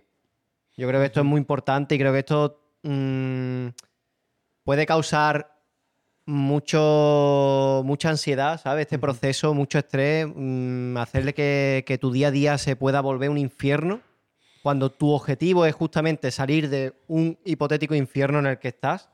Y creo que lo mejor que puedes hacer es hacer este camino acompañado de un, de un profesional de la salud mental, tío. El 90%, yo me, con un preparador físico que me junté, lo, me dijo que el 90% de un cambio de peso es psicológico. Fíjate. 90%. Yo, Es muy yo además complicado. sumo a esa sugerencia que, que la gente se, se ponga en manos de profesionales, ya sea un preparador físico, un nutricionista, ¿sabes? Bueno. Muchas veces dice, venga, tengo que, tengo que adelgazar. Y la gente no tiene conocimiento mínimo de nutrición. Dice, voy a dejar de comer. ¿Sabes? Se tiran tres días con hambre, al cuarto día te pegas un súper atracón. Claro. Pues lo suyo sería quizás preparar una estrategia en la que vayas a un nutricionista cada semana, cada dos semanas, vayas presencialmente, te mire, te mida, te diga, hey, te pese, mm, y se hagan los equilibrios que haya que hacer, ¿sabes? A lo mejor te tiene que cambiar un poco la alimentación. Que no, si que no te puedes lo ir a puedes, profesionales, ve. Si no. que no el- te lo puedes permitir, no pasa nada. el- Eh, gracias a Dios, a día Hay de hoy información. hay mucha información yo en he internet. hecho, he hecho, yo todo lo que he hecho lo he hecho Gracias solo. a ¿eh? Gracias a Dios. Yo, yo todo, todo el proceso que he hecho lo he hecho yo solo. Sin ayuda de nadie. Por eso digo, pero te, pero te puedes informar bien, Pero, claro, sí, tranquilamente. es, es lo de siempre, es como. O sea, todo el mundo sabe lo que hay que hacer para perder peso. O sea, no hay un gordo en su casa diciendo. Ya, ya. ¿Cómo? ¿Cómo que para perder peso tengo que. Claro. No, no tengo Ya, que comerme tres pizzas todos los días? Pues yo pensaba que sí. Claro, No, claro. coño, Ya, ya, nadie ya. piensa eso. Claro. Pero es, es la, la- todo el mundo sabe que tiene que comer menos de lo que está comiendo hasta ahora. Ya, la ya. pregunta es, ¿por qué no lo consigo? Hay gente que es como, Claro. "Eh, pues no lo consigues porque eres un vago, no lo consigues porque no tienes nada. Y yo considero que es una de las cosas más difíciles que hay. Claro. Bajo mi experiencia, para mí, en concreto, que para otras personas será rollo, pues ya no me apetece comerlo, ya no me apetece estar gordo, ya no voy a comer lo que me dé la gana. Y es muy sencillo. Al igual que para mí fumar fue, al día siguiente dije, se acabó y dejé de fumar. Y hay gente que le cuesta. Pues para mí el tema de la comida, yo he estado seis años intentando bajar de peso. Seis años. No veas, ¿eh? Y lo he conseguido a los seis y dos meses, entre comillas. Y bueno, y lo he conseguido. Está en ello. Estoy en ello. Está en ello. No, coño, pero pero coño, Y voy a seguir, y voy a seguir está en ello Ya sabes que es un mi proceso. vida. Ya está. Sí, es lo que hay. ¿Tú te suplementas? Define, su- define suplementar. Bueno, Eh, cuando hablamos proteína, de. creatina. Creatina y omega 3. La proteína también. Sí, proteína. Lo que pasa es que hay algunos que no consideran la proteína un suplemento. suplemento. Ya, ya, Pues tío, en Live Pro tienes Omega 3 con el sello IFO, que es el sello de mayor calidad que puedes encontrar en Omega 3. Si tienes el código La Placita Amarilla. Código LPA, 10% de descuento, Live Pro. Eso es, no, no, nosotros Yo, iba- sí. yo iba a decir que digo, cuando definimos suplementación, estamos di- diciendo directamente Life Pro. Literal, tío. Es la mejor bueno. marca contrastada de. No, no, de- del mundo, del universo. Código LPA. Código LPA. No, es verdad. Yo eh, me he hecho un pedito ahora. Tío, las Clear, las proteínas Clear, o sea, más allá de que es uno de nuestros sponsors y todo el tema, las proteínas Clear son la hostia. Con un hielito, con, Con dos un hielito, eso está que te cagas. Yo me he comprado la de piña colada. Buah, sí, con Eres, eres de, eres de los que Con un toma ese ese de tipo vodka. proteína. A mí, me, a mí me gusta dulce. Y yo he de decir, Pero no es de. Es que no es tiene con leche. tío. Es Ni que mí- con- agua, es agua. un- claro, pero no es un yo lo tomo sabor. con agua. Pero las Clear, ¿las has probado? Las Clear son como zumo, son cítricas. Y yo un acuario, Con tío. zumo. Sí, Es o sea, acuario, sí, yo sí. me he pedido una de. Me lo dijo Darío. Tendría que haber traído una muestra, dijo- tío. A la puta. Me dijo Darío, y yo las clear. Lo mismo que te estaba haciendo a ti, me lo hizo a mí. No porque Te voy a- te- te voy a tengamos un podcast, ¿eh? Luego Que te dices la digo. dirección y te pido una para tu casa. Te, voy a, Vale. te voy a regalar No, una. fuera de bromas. A mí me ha salvado mucho la vida, yo creo que en este proceso, el que la- el sabor de la, de la proteína ha mejorado un montón. Claro. Porque cuando yo empecé a lo mejor de 5 años, 4 años a, a probar la, la proteína y demás, eso sabía a basura. Ya, tío. Pero a día de hoy hay algunos que dices. Pero hay una de mojito. Es que hay una eh. que me ha dicho, me dijo Darío, que se llama las clear de mojito, que es que tiene un sabor que te caga. Y es como un acuario. La sensación es que te bebe un acuario de mojito. ¿En serio? Está que te caga No, de no, bueno. te voy a enviar un de estos. ¿A ti te gusta la piña colada? Sí, sí. ¿Sí? Vas a flipar. Te lo prometo de verdad. Te Vas a huele el flipar. Hielo, con un hielo le echas un hielito, dos. Brutal. Sí. 200, 300 mililitros de agua, un hielito, dos hielitos, lo mec y yo es de loco. A ver, ¿tiene ahí? No. Eh, no, no, pero la, la- la- dicen mucho, ¿no? Que la comida está rollo rica en proteínas es rollo el, el futuro. Ahora está todo rollo de yogures con proteína, el batido con proteína, Sí, no sé qué con proteína, no sé cuánto. prote- ¿Dónde crees Y que así. hay más proteína? ¿En los platos de Witaka o de no? ¿Cómo es? ¿Cómo es la de, Y yo la de te- Choca, tío? No, No no- it's. No, no it, no it. Te va a decir, a ver, tengo que poner en contexto. Ha pasado un follón con Witaka y No Wit. No, me- No, y gracias. el Choca, que no es lo Bueno, mismo. no, es que no me he enterado porque Vale, vale. eh, estaba pasando y Darío dijo, yo ha pasado una cosa increíble, no leáis nada que lo cuento en el podcast y llevo una semana intentando saber qué co- o sea, esperando qué coño ha pasado. Sé que ha pasado una movida porque sale en todos lados Sí. y todavía no me he leído nada porque Darío ha dicho que me lo iba a contar aquí. Vamos a ver. Se han peleado. En Twitter, el Choca y el community manager de Witaka. Bueno, me En- ayer que. Es decir, la, la, eh, la cuenta de Witaka. Porque, claro, Chocas ha creado la. Bueno, ha, ha comprado la empresa esta de Knowit y es otro Witaka. O sea, igual que otro Witaka, igual que otro. Mismo modelo de Para que no sepa que otro modelo de negocio. son tupper a domicilio que puedes pedir de comidas preparadas, te las guardas y te dura una Yo semana. como menú. Witaka todos los días. Eso. ¿Sí? Soy usuario de Witaka, entonces tengo mucha curiosidad de saber qué ha pasado. Claro. Eh, eh, básicamente, el, el community manager o la cuenta de Witaka y Chocas eh, se han hecho unir. Porque Witaka se ha enfadado de una forma un poco incluso grosera, en mi opinión. Ha creado un código de descuento que se llama Chocas Paga. Para contrarrestar un poco esta. Hostia, tío, esta qué creación del cosa marketing, es- ¿no? La, Este- la cosa es que cuando el Chocas anunció lo de que había comprado Nowitz, eh, digamos que la cuenta de, de Witaka empezó a hacer un poquito la campaña violenta, ¿no? Y sacó el código de descuento de Chocas Paga, ¿vale? Y a raíz al día siguiente el Chocas se puso a hablar también de, bueno, es que ¿por qué no he comprado Witaka? No, pues porque yo es que lo he probado, pero sus productos no me gustan mucho.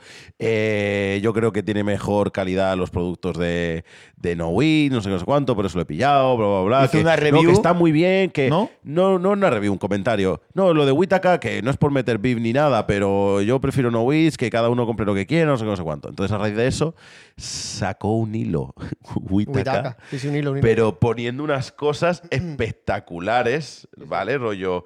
eh, Sa- saca, mira, eh, Muy tocho, eh. Witaka ya sabéis lo que hace a nivel de promo, de sponsor, lo que hace es contactar con, con un, con un talent, con un talento, y le ofrece eh, a cambio de producto para que el talento haga publi. Esto lo hace contigo. Lo está haciendo ahora, con, por ejemplo, con Rafa y con. y No, con conmigo no lo hace, yo pero no- me refiero con yo Rafa, con, con Rafa y con Guille lo hace ahora mismo. Conmigo lo hicieron, contigo lo hicieron, a cambio de producto. A mí en su día, po- por, mi trabajo y todo eso, me venía de puta madre, entonces a mí me daba igual, yo no quería nada económico, pero claro, la cosa rechina un poco cuando también lo hace con el Choca. O sea, a, a un tío que tiene millones de visitas diarias en sus vídeos y en sus streams, no le puede ofrecer a cambio eh, un tape de macarrones. Es- está raro. ¿Sabes? Sí. Entonces, no, no. Es lo que dice Choca, dice. Es raro que si a mí me haces esto, ¿qué no harás con, con los creadores pequeños? Y claro, entiendo la postura de Chocas al decir, hostia, es que eh, solo haces publi con, con gente con talento a cambio de producto. Sí. Es que le, le tiró, pues es que le tiró de todo tipo, rollo. Eh, no has comprado. Tú dices que no has comprado Witaka porque, por lo que sea, pero es que Witaka no está en venta. Es que eh, dices que tal, pero ¿por qué nos íbamos a. que- Pone de repente pone. ¿Por qué nos íbamos a querer a, a liar con una persona como el Chocas, como tú, que dice que comer sano es de gilipollas? Y pone un clip hace un montón de el- tiempo del. Chocas, claramente, sí. haciendo meme diciendo, me voy a comer esta hamburguesa porque soy un gordo y comer sano es de gilipollas. Y empieza, dices que fuiste al colegio, al instituto, con el dueño de Witaka, eh, pero la realidad es que es del 89 y es de, de este instituto y cuelga una foto de la orla del CEO de Witaka con no sé quién. Y yo, ¿pero qué está pasando? ¿Qué está sucediendo Un aquí? email del propio Chocas hablando con Witaka. O sea, el Sí. email emitido por el Chocas a Witaka, hacen la captura y lo ponen en Twitter. Sí, sí, sí, sí. sí, En el- y era un email en el que, coño, yo lo leo y el Chocas Ah, era porque, bastante porque, profesional, ah, sí, ¿sabes? porque Witaka dice, dices que no te gustan nuestros productos, pero bien que querías publicidad nuestra, como bien hay en este, En este en este email que dice que te gusta. Y además eh, deja un poco mal a Witaka porque en el correo pone, eh, el Chocas pone, eh, he, probado, he probado vuestro producto y me gustan algunos de vuestros platos, ¿sabes? Mira, que como niño, ¿qué está pasando? Dice, hola todo, es, un placer, soy Chocas, pero mi nombre real es Joaquín. Creo que el dueño de la empresa me conoce porque íbamos juntos a clase al Rosalía de Castro, un colegio lucense que se llama Efren. No os contesté el correo antes porque no era una propuesta en firme. No hago, no hago propuestas comerciales de este tipo. Me gusta Witaka. Lo he probado hace tiempo y hay algunas comidas que me gustan. Si queréis hacer una propuesta en firme mensual, decídmelo y podemos mirarlo. Pero no hago propuestas, entre comillas, gratuitas a cambio de que me envíen un producto. Un saludo y gracias. Felices fiestas a todos. Eso Esto me parece súper Y profesional. ahora, y de hecho, cordial y si, lo si quieres coger Y con bueno. pinza, dice algunos de vuestros platos. Claro. no- o sea, incluso si- te da opción a poder criticarlo, porque si tú has dicho algunos, es que no todos. Claro. No te ha dicho, oye, me encantan todos Claro, los platos vamos, que que tú puedes estar en tu derecho de criticar algo, ¿sabes? Sí. De- o sea, tú puedes decir lo que, lo que- Ahora, lo que me parece una sobrada es el, el hilo de Witaka en este caso, tío. Me parece publicar correos, llamarlos gilipollas, decirle que congela basura en el congelador. Que lo diga otro streamer, que lo diga Pepito Pérez, Sí. o puede ser otro gilipollas y lo dice y fin. pero Pero, que diga la la- es- cuenta oficial de una La marca. responsabilidad de marca Pero que estamos en la época ahí. de todo, vale, ¿eh? Entonces, a la gente me decía, guau, pero esto le sale rentable a Wita como marca. Nos pusimos a ver, yo me metí en el, en el Social Blade y me puse a ver la cantidad de followers que había ganado, eh, que había ganado Witaka con esto. Normalmente Witaka ganaba como 15, 20 de media al día. Y con esto ganó, creo que fueron 3.000 en dos días. 3.000 followers en dos días. Ahora, esos 3.000 se van a convertir en, en clientes. ¿Cuántos clientes ganas por cuántos clientes pierdes? Eso es, ot- es otra cosa que habrá que mirar. Chocas, o sea, Witaka tiene la fortuna de que Chocas es una persona que dice el cielo es azul y va a saltar gente a decir, ya están Chocas diciendo gilipolleces, no sé qué, eh, este tío no se calla. Entonces, en eso tienen cierta fortuna, ¿no? Ya. Pero eh, se pasaron siete pueblos. Ahora, Yo creo que el. es que estamos en la época donde todo vale. Pues chico, ¿por qué quieres que haga? Yo, yo creo que, que esos tweets no los no los puso. O sea, yo creo que eso no lo llegó ni a escribir el CM. No, no, yo eso creo que no- el CM lo lo publicó, puso- pero yo creo que esos tweets estaban escritos Eh, desde ¿Tú te crees que el CM tiene la foto de la orla del CEO Claro, de la empresa? Eh, va a tener el, F- el- el- el CM el foto de la No orla. sé, parece poco. Se le iba la olla. una frase, una frase que ha puesto el Choca. Espero que, que al CM no le paguéis también con tappers. Sí, sí. Hostia, tío. Al final es un poco rollo. No es. O sea, no lo traigo aquí para hablar mal de Witaka. Lo traigo aquí para decir lo que ha pasado y decir. Creo que se han colado tres pueblos, ¿sabes? A la, a la hora de, de hacer esta. Se han colado, pero Este hilo, tío. ¿tú vas a dejar de consumir Witaka? No, y lo pensé. Yo quiero. O sea, lo pensé, no, pensé. Yo voy a comer no, no, Te voy a decir una cosa. Yo me metí a la página de Wita- en Wi- eh, ¿cómo es? Knowit. Knowit. ¿no? No, Wit. Me metí en su página, miré un poco los platos. Creo que vi poca diversidad de platos. No me daba mucha seguridad en cuanto a cantidad, porque creo que vi un meme algo así de Choca diciendo que era más cantidad lo suyo que lo otro. Y luego miré en los platos de los gramos que prometía, eran unos 400, 450 gramos, cosa que Witaka en los últimos meses ha incrementado. No sé si sabiendo que iba a tener, Sí. iba a tener Competencia, competencia, pero es que resulta que los platos llevan unos meses viniendo bastante mejor servidos. De cantidad, porque yo empecé con Witaka hace un año, lo dejé en verano y me he tirado dos o tres meses sin comer y ahora he vuelto otra Witaka y he dicho, Sí, coño, bueno, los pues, platos son más grandes ahora, son 450 gramos la mayoría. Y me ha llamado la atención el hecho de que son los mismos gramos uno que otro. Creo que es un Sí, poquito más barato, creo que es un poco más barato Witaka Sí. eh, que Knowit. Y el tema del reparto, que a mí me toca la polla, que sea los martes en mi ciudad, que me jode un poco el tema del reparto, que no lo pueda elegir, pero resulta que en Knowit tampoco. O sea, lo único No que a lo mejor que diría, mira, pues pago un poco más y por lo menos me viene bien. Entonces, a mi parecer, parecer a día de hoy tiene más diversidad Witaka, también es- es- tiene más Sí. recorrido y más clientes, Claro. es normal, ¿sabes? Pero tiene más diversidad de platos, tiene el mismo sistema de reparto, es más barato y las cantidades creo que son las mismas. No Resumen, idea, tío. ¿cuánta gente va a dejar de consumir? Yo no voy a dejar de consumir no, Witaka. no creo que haya gente que vaya a dejar de consumir. Es que es lo que dice Justo. Yo creo que ver, yo estamos es que no de todo. creo que la gente sea tan tonta como para dejar de consumir un servicio ¿Sabes, únicamente qui- ¿sabes porque- quién va a dejar de consumir Witaka? Los que vayan a probar Nowitz. Sí, eso sí. Eso sí. Pero es porque a lo mejor vean un beneficio en Norwich, no porque Choca lo diga. O por probar. Por probar, Mm. sí. Yo lo quiero probar. Esto, ah, mira, pues tienen buena pinta, ¿eh? Los platitos de Norwich. Una tío. cosa que viene muy Los bien de- eh, de, de ellos es que te ponen las El valor el- sí. los ¿Ah, sí o qué? Te ponen los macros. La presentación es brutal, tío. Pero- Tengo un hambre que te cae. Y Pero sí, pero viene un. Parecen un poco más claro, para- ¿eh? No, no, no. Lo no no. Bueno, si te metes en Witaka te sale también una presentación muy bonita, pero luego te lo traen así en el plato sin tapar y sin nada, ¿sabes? Está agotado todo, sí, sí. Está agotado todo, sí. Vale, ¿cuánto llevamos, tío? dos horitas y poco. Dos horitas. Vale. Eh, yo comentaría una cosita de las que quiero comentar, tío, que... Mira. Y si queréis terminamos. si Yo me no- quedo con la intriga de una pregunta que me quería hacer. Ah, vale, vale. Claro. Comenta, comenta y, y, ter- y Tú termina- sabes cuál es la termina mía, ¿no? Víctor. Sí, sí, sí. Venga. es que va a Eh, ser la tontería del No, siglo. no, no, no, está guay, está guay. Está guay, está guay. ¿De qué? ¿De lo que quieres comentar tú? Está ah, vale, ahí. vale. Eh, sí, y yo, no, que la otra vez haciendo scroll por Instagram, tú sabes, los típicos reels que te salen, me salió un reel que me llamó mucho la atención y di con una cuenta que creo que es brutal, tío, de las cuentas que más me han gustado de, de hace tiempo. Se llama, eh, me parece que se llama Secta Yados. Y esta, Secta Yados y más. Vale, Y más. pues esta cuenta se dedica a recopilar reels, vídeos o historias de gente que han estado en las mentorías, ¿sabes? La suscripción esta que tiene Yados.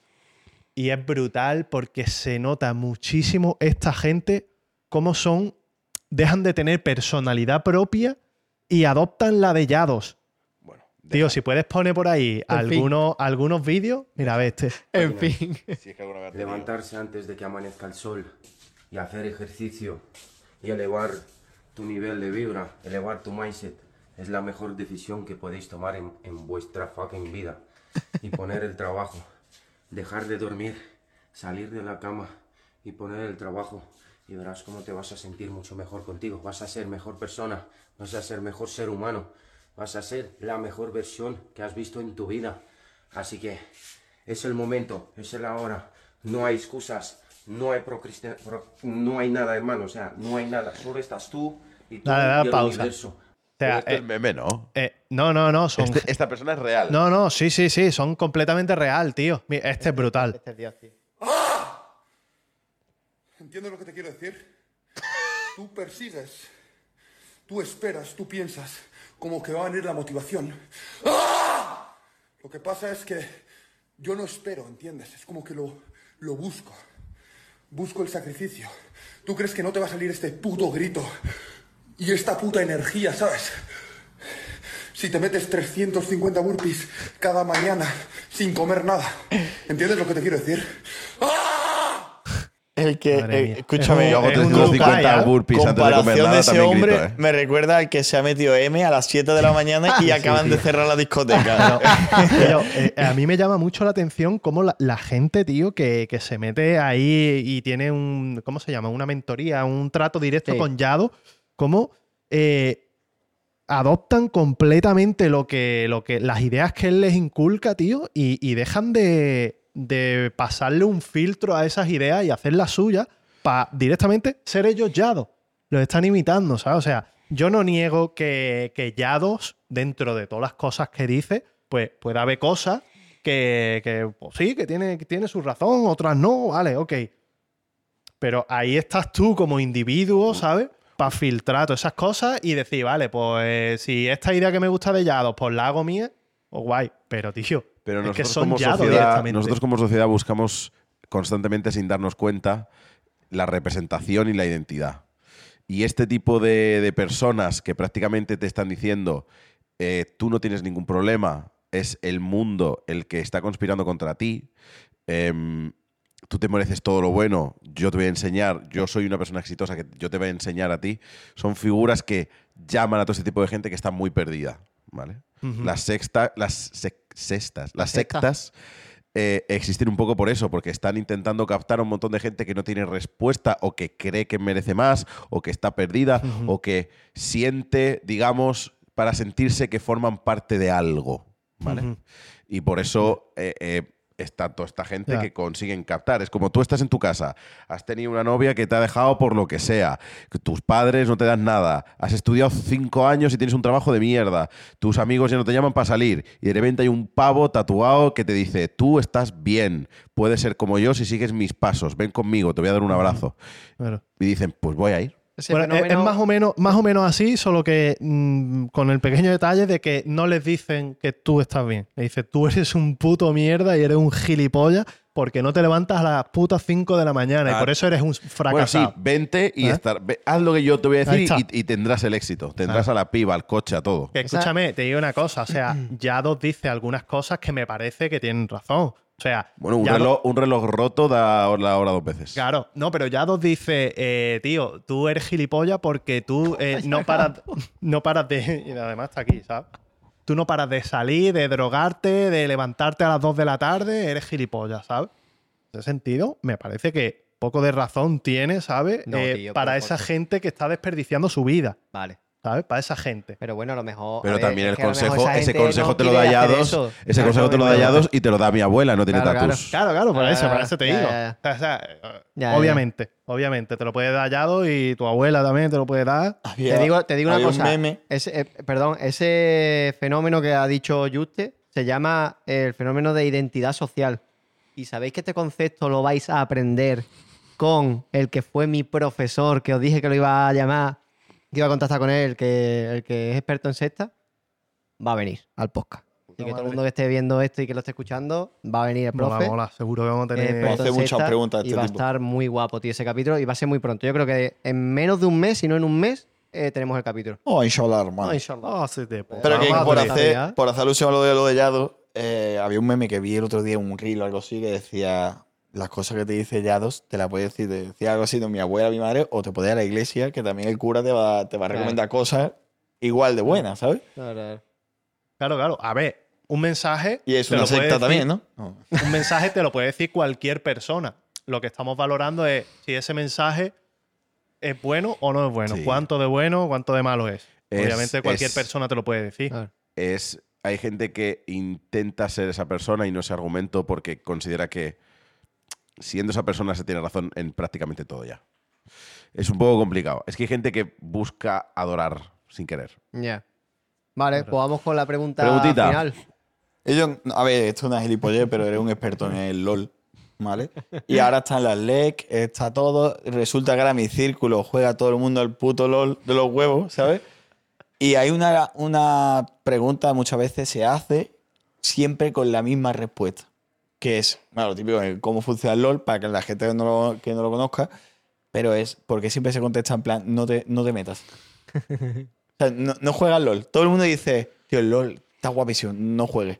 Pero tú juegas a videojuegos. Yo al Fornite, tío. A GTA estoy jugando ahora. Es un niño rata de Fornite. ¿Eres un, ¿Eres un niño rata de Fornite? Un señor mayor. Rata.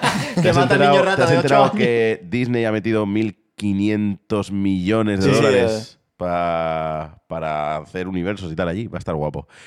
Eh, a ver, ¿Universos dónde, tío? en Fortnite. Tío, Fortnite tiene como diferentes juegos. Está ahora han metido el Guitar Hero, han metido el juego de coches, han metido El Lego. el Lego y ha metido, ha hecho una inversión de 1.500 millones para crear nuevos, nuevas experiencias dentro de Fortnite. Star Wars. El, el- el metaverso que nos prometían Va a ser Fortnite. va a ser Fortnite. Es Fortnite. Eh, entonces, la cosa es. ¿Por qué todo el mundo dice que no te metas? A ver, League of Legends es un juego en donde. Cuidado, en se pone una cosa misma- seria que no ha dicho LOL. Ha dicho League of League of Legends. Legends. Es un, es un juego que, como la vida, cuanta más gente, más gilipollas. ¿Vale? El LOL tiene mucha gente, es el juego online más jugado. Entonces hay muchos gilipollas. Y hay mucha gente que tiene la mala costumbre de jugar a un juego que es en equipo eh, solo. Yo te recomiendo no jugar al LOL solo, si eres novato. Primero porque es un juego que tú, si ahora te pasas a otro shooter, te pasas al Warzone, muchas mecánicas van a ser semejantes. Pero en el LOL no.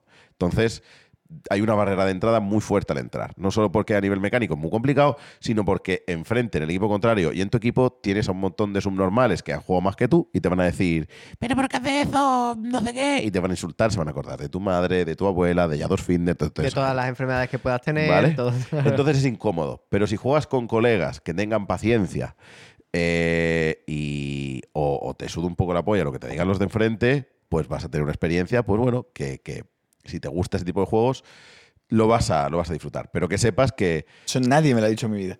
Pues- todo el mundo acaba diciendo el resumen es no juegue. el problema, a ver, porque la gente que te dice eso es gente que ha jugado mucho al LOL y a lo mejor ha estado todo un día para subir una división de LOL y eh, se ha encontrado en su equipo a un tío que empieza AFK, a otro que a los minutos 5 ha muerto seis veces y ya es imposible ganar la partida, a otro que desde el minuto 1 está en plan, no me gusta la composición, vaya mierda de composición estamos teniendo, esto no va a ir a ninguna parte, veremos a ver qué es lo que sucede. Y te has tirado así 12 horas y dices, ¿por qué he jugado esta puta mierda? Bueno, pues, pues ¿Sabes que eso que has comentado me ha pasado en las últimas 48 horas? Todo. Ah, sí. Todo. Todavía me estoy acordando del Mordecai sello de yo, por ejemplo, yo, por ejemplo, yo ya no juego si no es social. Si no es con otra gente y que me sude un poco todo, yo ya no juego. Pero es que el problema es que hay gente que es tan tryhard que en la partida más normal donde no te juegas nada, se enfadan. Sí. Yo no, yo no soy una persona competitiva. Te lo he contado en el coche. Sí, y cerrando el ciclo un poquito LOL, que tampoco me quiero extender en este tema, ¿por qué crees, siendo una persona que mm, representa bastante el LOL aquí en España, ¿por qué crees que tiene tanto éxito y mueve tanto dinero, tío? Porque yo flipo L- con la, la liga de LOL, estamos aquí en Giants, eh, lo sabe, lo sabe ya todo el mundo, y tío, esto es un equipo de LOL y yo flipo con lo que mueve esto. ¿eh? ¿Tú conoces Gunz? No, Es un juego de hace muchísimo tiempo eh, que era un pay to win. Tú empezabas con un arma normal y corriente con un par de pistolas, pero de repente te aparecía uno con una ametralladora, con un par de ametralladoras que ibas volando y con una katana que era la puta hostia. ¿Vale? Ese señor eh, había pagado la escopeta y había pagado las, las metralletas. En esa época había cientos de juegos pay to win. Era muy exagerado.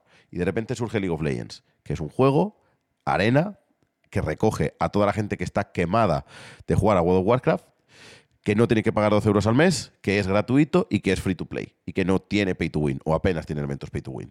Y de repente empieza a crecer. En España, ¿por qué crece? Y tiene, tiene una, una estrategia muy, muy inteligente. Eh, el ordenador, el League of Legends lo puede mover una tostadora. eh, y además empiezan a darle mucha caña a las competiciones. Y son ellos mismos los que empiezan. Eh, las competiciones de deportes electrónicos no se entienden si no es por lo que Riot Games hizo, creo que fue en 2013. 12.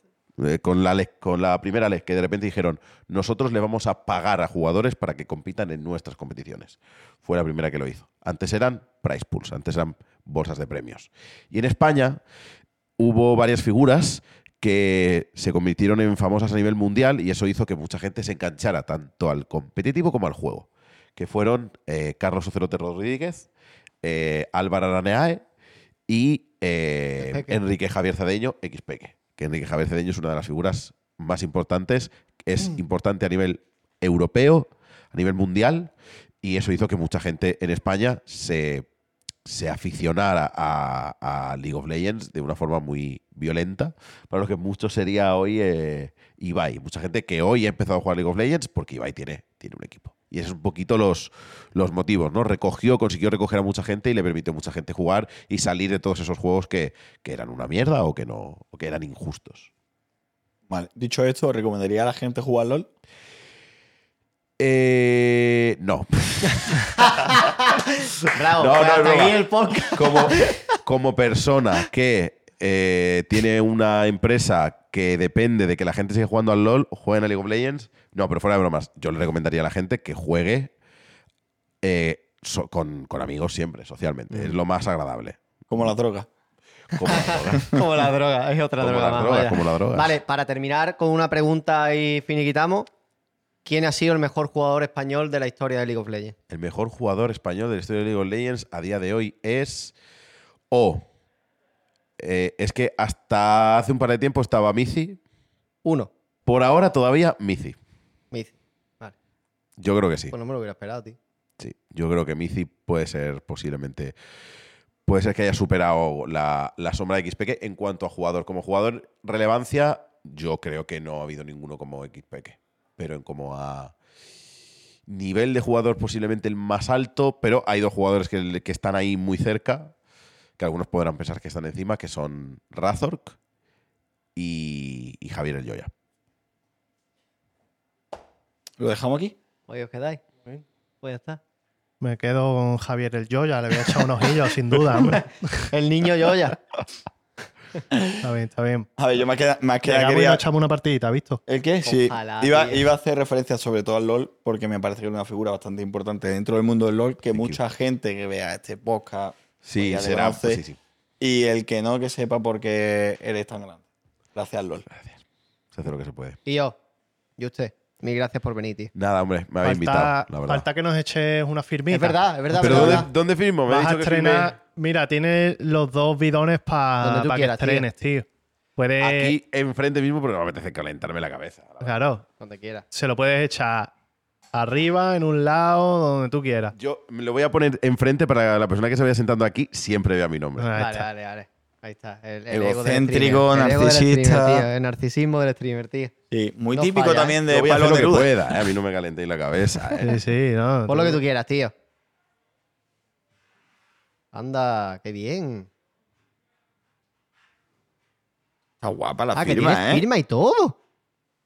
Está Madre guapa, tío. Es Packer, tío. Pues nada, señores, hasta aquí el posquita de hoy. Recordaros, eh, suscribíos, por favor, si nos queréis apoyar.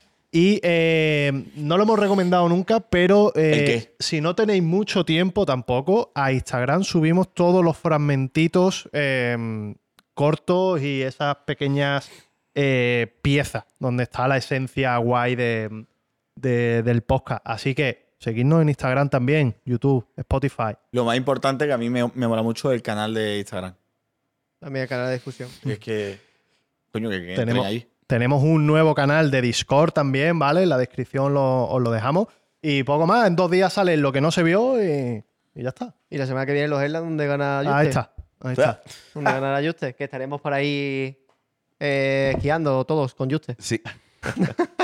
La nieve estaréis. sí. Pues nada, señores, vamos a comer, ¿no? Yo tengo hambre que no vea. Bueno, nosotros nos vamos. Vosotros ahí os quedáis con la cara que tenéis. Ay. Aight.